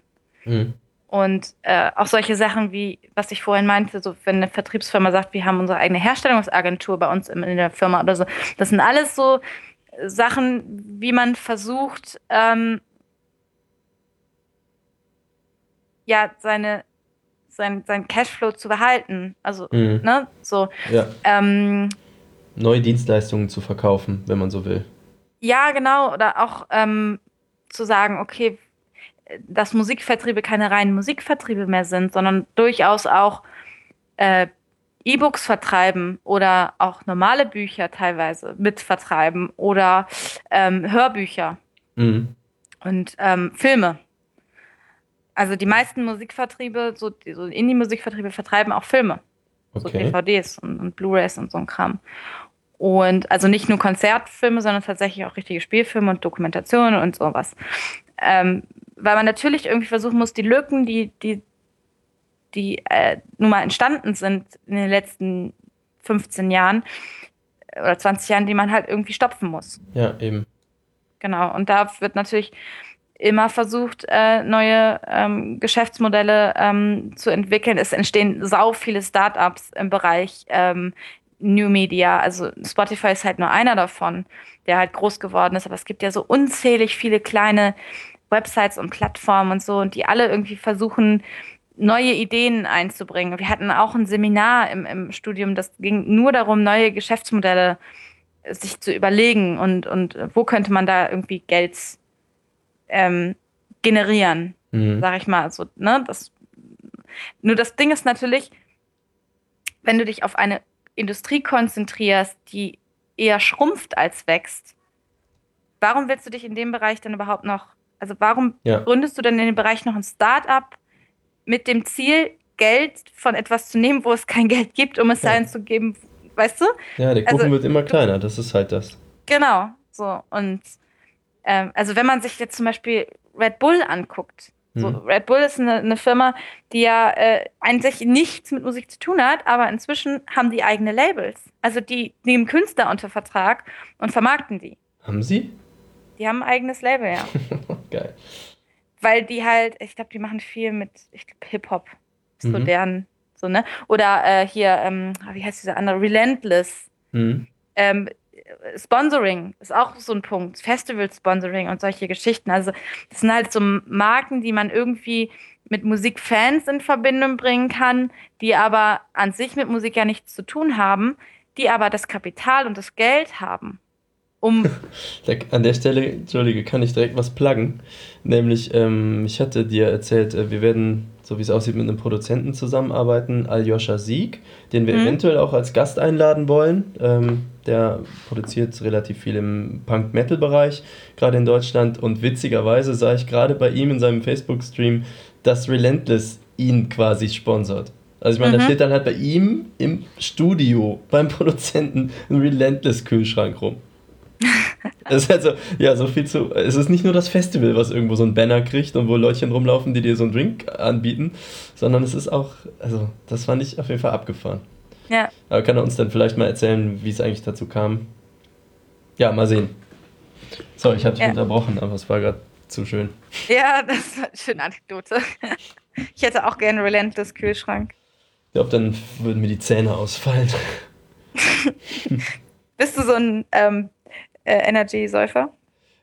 Also Säufer wäre übertrieben. Ich trinke sowas ganz wenig und so ganz fein dosiert. Ich kaufe mir dann mal beim Aldi oder so so ein äh, 03-Ding und da trinke ich dann drei Tage dran. Also das heißt, ich bin überhaupt keiner, der das so wegzieht. Aber ich habe mal auch Backstage irgendwo Relentless, ne, oder wie heißt das, Monster? Da Ja. dachte ich auch so, ah ja, mal das probieren, mal so die teuren Marken. Alter, das hat mir so die Zähne rausgezogen. Sonst bin ich ja gar nicht so empfindlich, aber die fand ich krass. Also ich, Todessüß, ne? ja, mit den Derivaten komme ich tatsächlich besser klar. Ich, ich wette Ich auch bin nicht aber auch kein. Energy-Fan. Ja. Das hätte ich jetzt nicht sagen wollen. Ach, Jetzt werde ich niemals gesponsert von Relentless. hm, außer äh, Relentless, weil die doch ganz anders sind. Hm. Bei Relentless. Ja, genau. ja. Ja, oder, oder Ex. Ich weiß, das, ich weiß, war das letztes oder vorletztes Jahr? Da hatten sie auf dem Festivalgelände auf dem Wacken diese Ex-Duschen. Okay. Da war auf dem Festivalgelände halt so ein Zelt an der Seite und Ja. da äh, waren so Duschen drin. Da konntest du dann mit deinen Badeklamotten reingehen und dann wurdest du mit so Schaumkanonen vollgeballert, Okay. wo, wo Ex-Duschgel drin war und so. Dann hast du auch, ich glaube, in dem, in dem äh, Full Metal Bag, ich kann sein, dass ich mir das jetzt gerade einbilde, aber ich meine, da war auch ein Ex-Duschgel mit drin. Mhm. Und das ist ja eigentlich super clever von den Veranstaltern. Ich meine, es ist ja, es ist ja äh, gang und gäbe, dass es keine Ahnung, Telekom oder Bex oder so, dass Mhm. die ähm, äh, durchaus äh, Festivals sponsern. Aber ein Duschgelhersteller, Ja. das ist doch voll geil. Also ich meine, du nimmst dir quasi das Geld von, von der Firma, die es hat, um deinen Kram zu finanzieren, weil es aus eigener Kraft nicht geht. Also es ist ja auf Events gang und gäbe, ne, das durch Sponsoren äh, zu finanzieren. Ähm, aber so, so eine Firma, die wirklich gar nichts mit Musik zu tun hat, so aber die auf die Zielgruppe passt. Vielleicht in irgendeiner Form. Nach einem Jahr war X auch wieder weg. Ich glaube, bei den Metalheads ist es vielleicht nicht so gut angekommen. Man will ja schmutzig sein irgendwie. so viel kannst du ja gar nicht duschen. ähm, aber vielleicht auf dem Hurricane funktioniert das bestimmt gut oder auf dem, weiß nicht, vielleicht so Rock am Ring oder so. Ähm, ist doch voll clever. Also Ja. finde ich super. Also um auf deine Frage zurückzukommen, ja, es wird extrem viel äh, darüber diskutiert, wie man ähm, ja, neue Geschäftsmodelle entwickeln kann und wie man tatsächlich Geld generiert. Hm. So, also es gibt auch so, so die Meinung, äh, Plattenfirmen werden keine klassischen Plattenfirmen mehr bleiben, sondern die werden sich in Zukunft zu Entertainment-Unternehmen weiterentwickeln müssen. Und ich meine, viele Vertriebe sind, wie gesagt, auf dem Weg dahin, indem sie nicht nur Musik vertreiben, sondern eben auch andere Medien äh, vertreiben. Und das wird bei Plattenfirmen, egal wie es dann irgendwie irgendwann aussieht, da gibt es ja viel Spekulationsluft nach oben, Hm. ähm, wird das mit Sicherheit auch irgendwann so sein. Also ich glaube, dieser 360-Grad-Deal, das, das ist nur der Anfang davon. Aber ähm, dieser Pool, den es so gibt und wenn man sich auf Messen so trifft, der ist ja, da ist ja viel Kreativität auch drin. Und ähm, die Firmen holen sich ja auch immer mehr neue Leute ähm, in die Firmen, die selber gar nicht ähm, ähm, vielleicht so wie ich Musikmanagement studiert haben, sondern die vielleicht was ganz anderes studiert haben, so. Und die vielleicht ähm, Erfahrung daran haben, wie man Mediapartner ranholt oder so. Und dann Medienkooperationen eingeht oder äh, für seine Künstler Mediapartner äh, sucht oder so, dass das Geld halt für die Vermarktung der Künstler noch woanders herkommt, als nur aus der eigenen Kraft, sag ich mal. Hm. Das ist so ein denkbares Szenario, was ich mir vielleicht, was ich mir so vorstellen könnte, was sicherlich sehr, äh, wenn es sich für die andere Seite ebenfalls lohnt, äh, sehr lukrativ sein könnte. Ich meine, viele Künstler werden ja auch ähm, durch diese ganzen Energy Drinks gesponsert oder ich sag mal endorsed. Ja. ja, überhaupt das Endorsement-Thema ist ja ein altes schon. Ja, Also das, ja, aber das hält einen ja auch nicht am Leben. Das senkt nur ein bisschen die Kosten, würde ich so sagen. Also wenn ich die als Drummer die Snare halt für einen halben Preis kriegen kann, ähm, dann hilft mir das in dem Moment. Aber die schieben mir jetzt nicht monatlich 100 Euro aufs Konto. das ist ja aber der Unterschied zwischen Sponsoring und Endorsement tatsächlich. Ne? Also, oder Mediapartner zu finden, wo du dann Ja. in, den, in, den, in der Fernsehwerbung ähm, irgendwie auftauchst oder Ja, das sind wir wieder in diesen Größenordnungen. Ne? Ab da, glaube ich, findest du immer Wege. Wenn du so viele Leute ansprichst, ist es aber halt ein Mainstream-Thema. Also da würden schon Parkway Drive äh, im deutschen Fernsehen einfach ne, Ja. einen Blumentopf gewinnen. Ja, ja, das stimmt. Gut. Äh, ich hätte den Vorschlag, äh, wenn du nichts mehr zu Marketing und Promotion oder sowas sagen würdest, dass wir den Topf zumachen. Lass uns den Topf zumachen. Zu Marketing Promotion kann man ja eigentlich fast in jeder Folge was sagen, weil es ja immer wieder irgendwie ja. Ne, auftaucht. Ähm, ja, okay. Dann äh, hätte ich zum Abschluss noch ein paar Infos loszuwerden. Ähm, und zwar, äh, wo man uns zum Beispiel findet. Ähm, derzeit sind wir auf jeden Fall noch auf meinem privaten Server zu finden. Das ist sidestream.malik-aziz.de. Äh, ich glaube, ich spare mir gerade mal das zu ähm, buchstabieren, denn es gibt da noch andere Möglichkeiten, nämlich Google zum Beispiel. Wenn ihr Sidestream Podcast sucht, äh, wird das sicher gehen. Äh, schön ist auch Facebook. Ähm, da wären wir auf sidestream.fm zu finden. Ähm, oder bei, bei Twitter sidestream.fm ohne den Punkt. Ähm, wir freuen uns extrem über Feedback. Ähm, wenn Leute mehr wissen als wir, dann äh, würden wir uns sehr freuen, daran partizipieren zu dürfen. Also überschüttet uns mit Kommentaren ähm, oder allem, was ihr mal gehört habt oder besser wisst oder gerne wissen würdet. Ähm, da können wir uns ja dann die Köpfe drüber heiß reden. Wie wir schon angedeutet haben, wird es mal den einen oder anderen Gast geben. Vor allem, wenn ich das mit der Technik hier in den Griff kriege. ähm, das, das äh, werden wir erst noch ausprobieren müssen, wie das dann so zu dritt ist. Ähm, das können Leute aus den unterschiedlichsten Gebieten sein, die äh, da unser aller Wissen erweitern. Ähm, definitiv stand, haben wir schon erwähnt, äh, die Dani auf dem Plan für das Thema Live. Yeah. So professioneller Live-Bereich, äh, da bin ich natürlich auch total gespannt wie ein Flitzebogen. Ähm, dann Aljoscha Sieg hat netterweise äh, von den äh, Pitchback Studios, ähm, der hat netterweise auch schon äh, großes Interesse gezeigt und kann uns sicherlich was zu diesem ganzen ähm, Aufnahme, und so sagen, ist dann für die Musiker sicherlich nochmal doppelt interessant. Ähm, aber auch er hat natürlich Verbindungen äh, sowohl zu den Plattenfirmen als auch, ähm, sage ich mal, immer einen Fuß in dieser Vermarktung, Bandvermarktung, Selbstvermarktung. Wie ist das verzahnt? Äh, da gibt es sicherlich eine ganze Menge drüber zu besprechen. Ähm, ja, und da kommt äh, noch einiges mehr. Wenn ihr das alles toll findet, was wir hier machen und gerne etwas zurückgeben wollen würdet, könnt ihr das auf der Sidestream-Seite gerne tun. Da gibt es dann Links zu unseren persönlichen Amazon-Wunschlisten oder ähm, zu Auphonic Credits zum Beispiel oder Flatter oder PayPal, was immer. Also jede Zuwendung ist natürlich gerne genommen. Ähm, es ist so, Auphonic ist ein super System, da kann ich direkt für die anderen Podcaster Werbung für machen. Ähm, das klingt so wie auf Honig, aber hat mit Honig nichts zu tun, sondern schreibt sich A-U-P-H-O-N-I-C. Das ist Auphonic, die machen quasi unseren Podcast so richtig schön hörbar ohne Mühe. Also äh, das ganze Audio-Leveling und äh, Rauschen weg und ähm, all den ganzen Kram, man wirft das einfach da rein. Sie machen die Stimmen laut, den Rest leise und sie unterscheiden auch zwischen Musik, wenn man so Jingles drin hat und so, und Sprache. Und das kostet allerdings ein bisschen Geld. Und ähm, was sie sich da ausgedacht haben, ist, dass man auch für Podcaster Credits dort kaufen kann. Also wenn jemand sagt, ja, guck mal, äh, euer Podcast, der nächste kostet euch dann halt mal nichts, kaufe ich euch ein paar Credits und dann können wir den dort konvertieren und einstellen lassen. Und äh, es klingt für alle besser. Also jede Zuwendung für Leute, die was zurückgeben möchten, ähm, auf diesem Wege. mm, ich glaube, damit wäre ich eigentlich durch. Hättest du noch was? Nein, du hast äh, ein sehr schönes äh, Abschlusswort gefunden. Achso, auf meiner Amazon-Wunschliste steht ein pinkes ähm, Planschbecken. Ja, das äh, finde ich ist. und und Pony-Sticker. Ich bin ein bisschen neidisch. Vielleicht sollte ich die bei mir auch reinmachen. Ich bin da so, hm.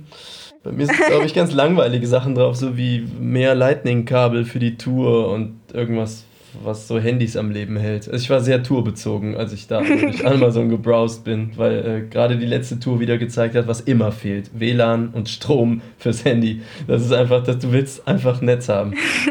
Ich war letztens auf dem, das war so geil, ich war auf dem Videodreh und ähm, der Videoproduzent hatte die Band vorher gefragt, ob sie ihre Anlage mitbringen können. Und ähm, ich glaube, 10 Uhr abends, also der Dreh war in Nordrhein-Westfalen und wir sind aus Hamburg losgefahren, morgens mhm. um 5 oder so. Mhm. Und abends um 10 ruft mich einer aus der Band an und sagt so, sag mal, hast du noch ein Kabel? Ich so, was für ein Kabel? Ja, also eins von großer Klinke auf kleine Klinke wäre cool, weil unser Schlagzeuger hat heute bei der Probe das Kabel falsch reingesteckt und jetzt ist es explodiert und ist kaputt. Uh, okay. Und ich so, und ihr habt kein Ersatzkabel. Nein, wir müssen das jetzt reparieren lassen. Ich so, scheiße, woher soll ich jetzt so ein Kabel nehmen? Ich meine, ich, ne? Ich bin halt, ich habe keine Band, so ich. Hm. Mhm. Aber Gott sei Dank hatte der Videoproduzent noch drei Kisten, wo irgendwie solche Kabel drin waren. Aber das war dann irgendwie um halb elf Uhr abends und ich war dann sehr dankbar, dass er noch eins hatte. Und ich dachte so, ja, schön, mein Kabel falsch rum reinstecken und dann explodiert es gleich. Was ist das denn für eine ja. tolle Technik? ah. Ich meine, das könnte mir auch ständig passieren. So. Ja, ich ah, habe schön. Anekdoten über Kabel. Ähm, ja, mir in letzter Zeit auch ein paar passiert. äh, da bist du froh, endlich einmal auf einer großen Bühne zu spielen. Das heißt, die Subwoofer sind natürlich unter der Bühne. Denkst du, ja, okay, alles super. Dann machst du Soundcheck. Ein Glück war es noch beim Soundcheck. Ich spiele irgendwie 10 Sekunden, also ich spiele Gitarre, also deswegen bum, bum, bum und der Sound ist weg. Und das kann ja immer alles sein. Ist die Gitarre kaputt? Ist der Gitarrensender kaputt? Ist der Amp kaputt? Ist irgendwas ist kaputt? Und dann fängst du halt an zu suchen. Was stellte sich raus? Ähm, durch, den, durch die Vibration des Subwoofers hat sich ständig aus meiner Gitarrenbox das Boxenkabel gelöst. Also ich habe halt fünf Anschläge gemacht, bum, bum, bum, und das Kabel ist rausgerutscht. Du konntest ihm halt zugucken. Ach, ja, wir haben es natürlich dann mit, natürlich mit Gaffer festgetaped. So everything. Und, natürlich. Klebt auch auf Sand. Ja, genau. Also, ne, das heißt, es hat dann funktioniert. Aber ich dachte auch so, Alter, wer kommt denn bitte auf so ein Problem? So, da hast du schon ein Kabel, du achtest drauf, dass die nicht kaputt gehen und so, und dann reichen halt die Anschläge und der Subwoofer schiebt dir das Kabel aus der Box. also, okay. Vor allem, wem willst du das erzählen? Das glaubt ja. ja kein Mensch. ja, und vor allem, stell dir mal vor, das passiert halt auf der Show. So, wer sucht dir den Fehler? So, du hast halt keine Zeit, ne? Ah. Und Malik, dafür gibt es Roadies. Ich weiß. Ja. Da sind wir wieder bei kritischer Masse, Geld und Größenordnung. Übrigens, was ich ähm, in meinem allerersten Jahr als Praktikantin gelernt habe, was diesen Fehler werde ich auch niemals wieder tun. ja, also, jetzt werden mich alle Musiker hassen oder nein. Sage niemals zu einer Stagehand, dass sie ein Backliner ist. Und vor allem nicht umgekehrt. Okay. ich habe mich dann erstmal äh, verzogen für 10 Minuten. Okay. Hätte mir aber auch passieren können. Aber es liegt einfach daran, dass ich mich einfach selten auf so Events rumtreibe, bandmäßig, wo so viele Leute rumlaufen, die diese Aufgaben machen. Man macht halt immer und, viel selber. Und lege dich niemals mit dem Tontechniker an. Ja, okay, ja, gut. Wie wir uns immer bedanken bei denen. Ja, die sind halt auch die Nabelschnur nach draußen, ist ja auch so. Und wenn die gut sind, ist dein Konzert einfach doppelt so gut. Das ist halt so. Ja, und wenn sie schlecht drauf sind, dann ist dein Konzert auch mal schnell doppelt so scheiße. Ja. Passiert selten, muss ich sagen. Ja, die PA ist meistens eher das Problem, als dass der Mensch sich nicht bemühen würde. Also meine Erfahrung. Ja, nein, deswegen sage ich ja, du sollst dich mit ihm nicht anlegen. ja, auf jeden Fall. So todesabhängig von Ja, das stimmt. Ach, wir sind so pflegeleicht. Das ist, äh, aber ich kann mir vorstellen, manche Bands, Glenn Danzig oder so, keine Ahnung. Ja. Schön. Okay, genug der Anekdoten.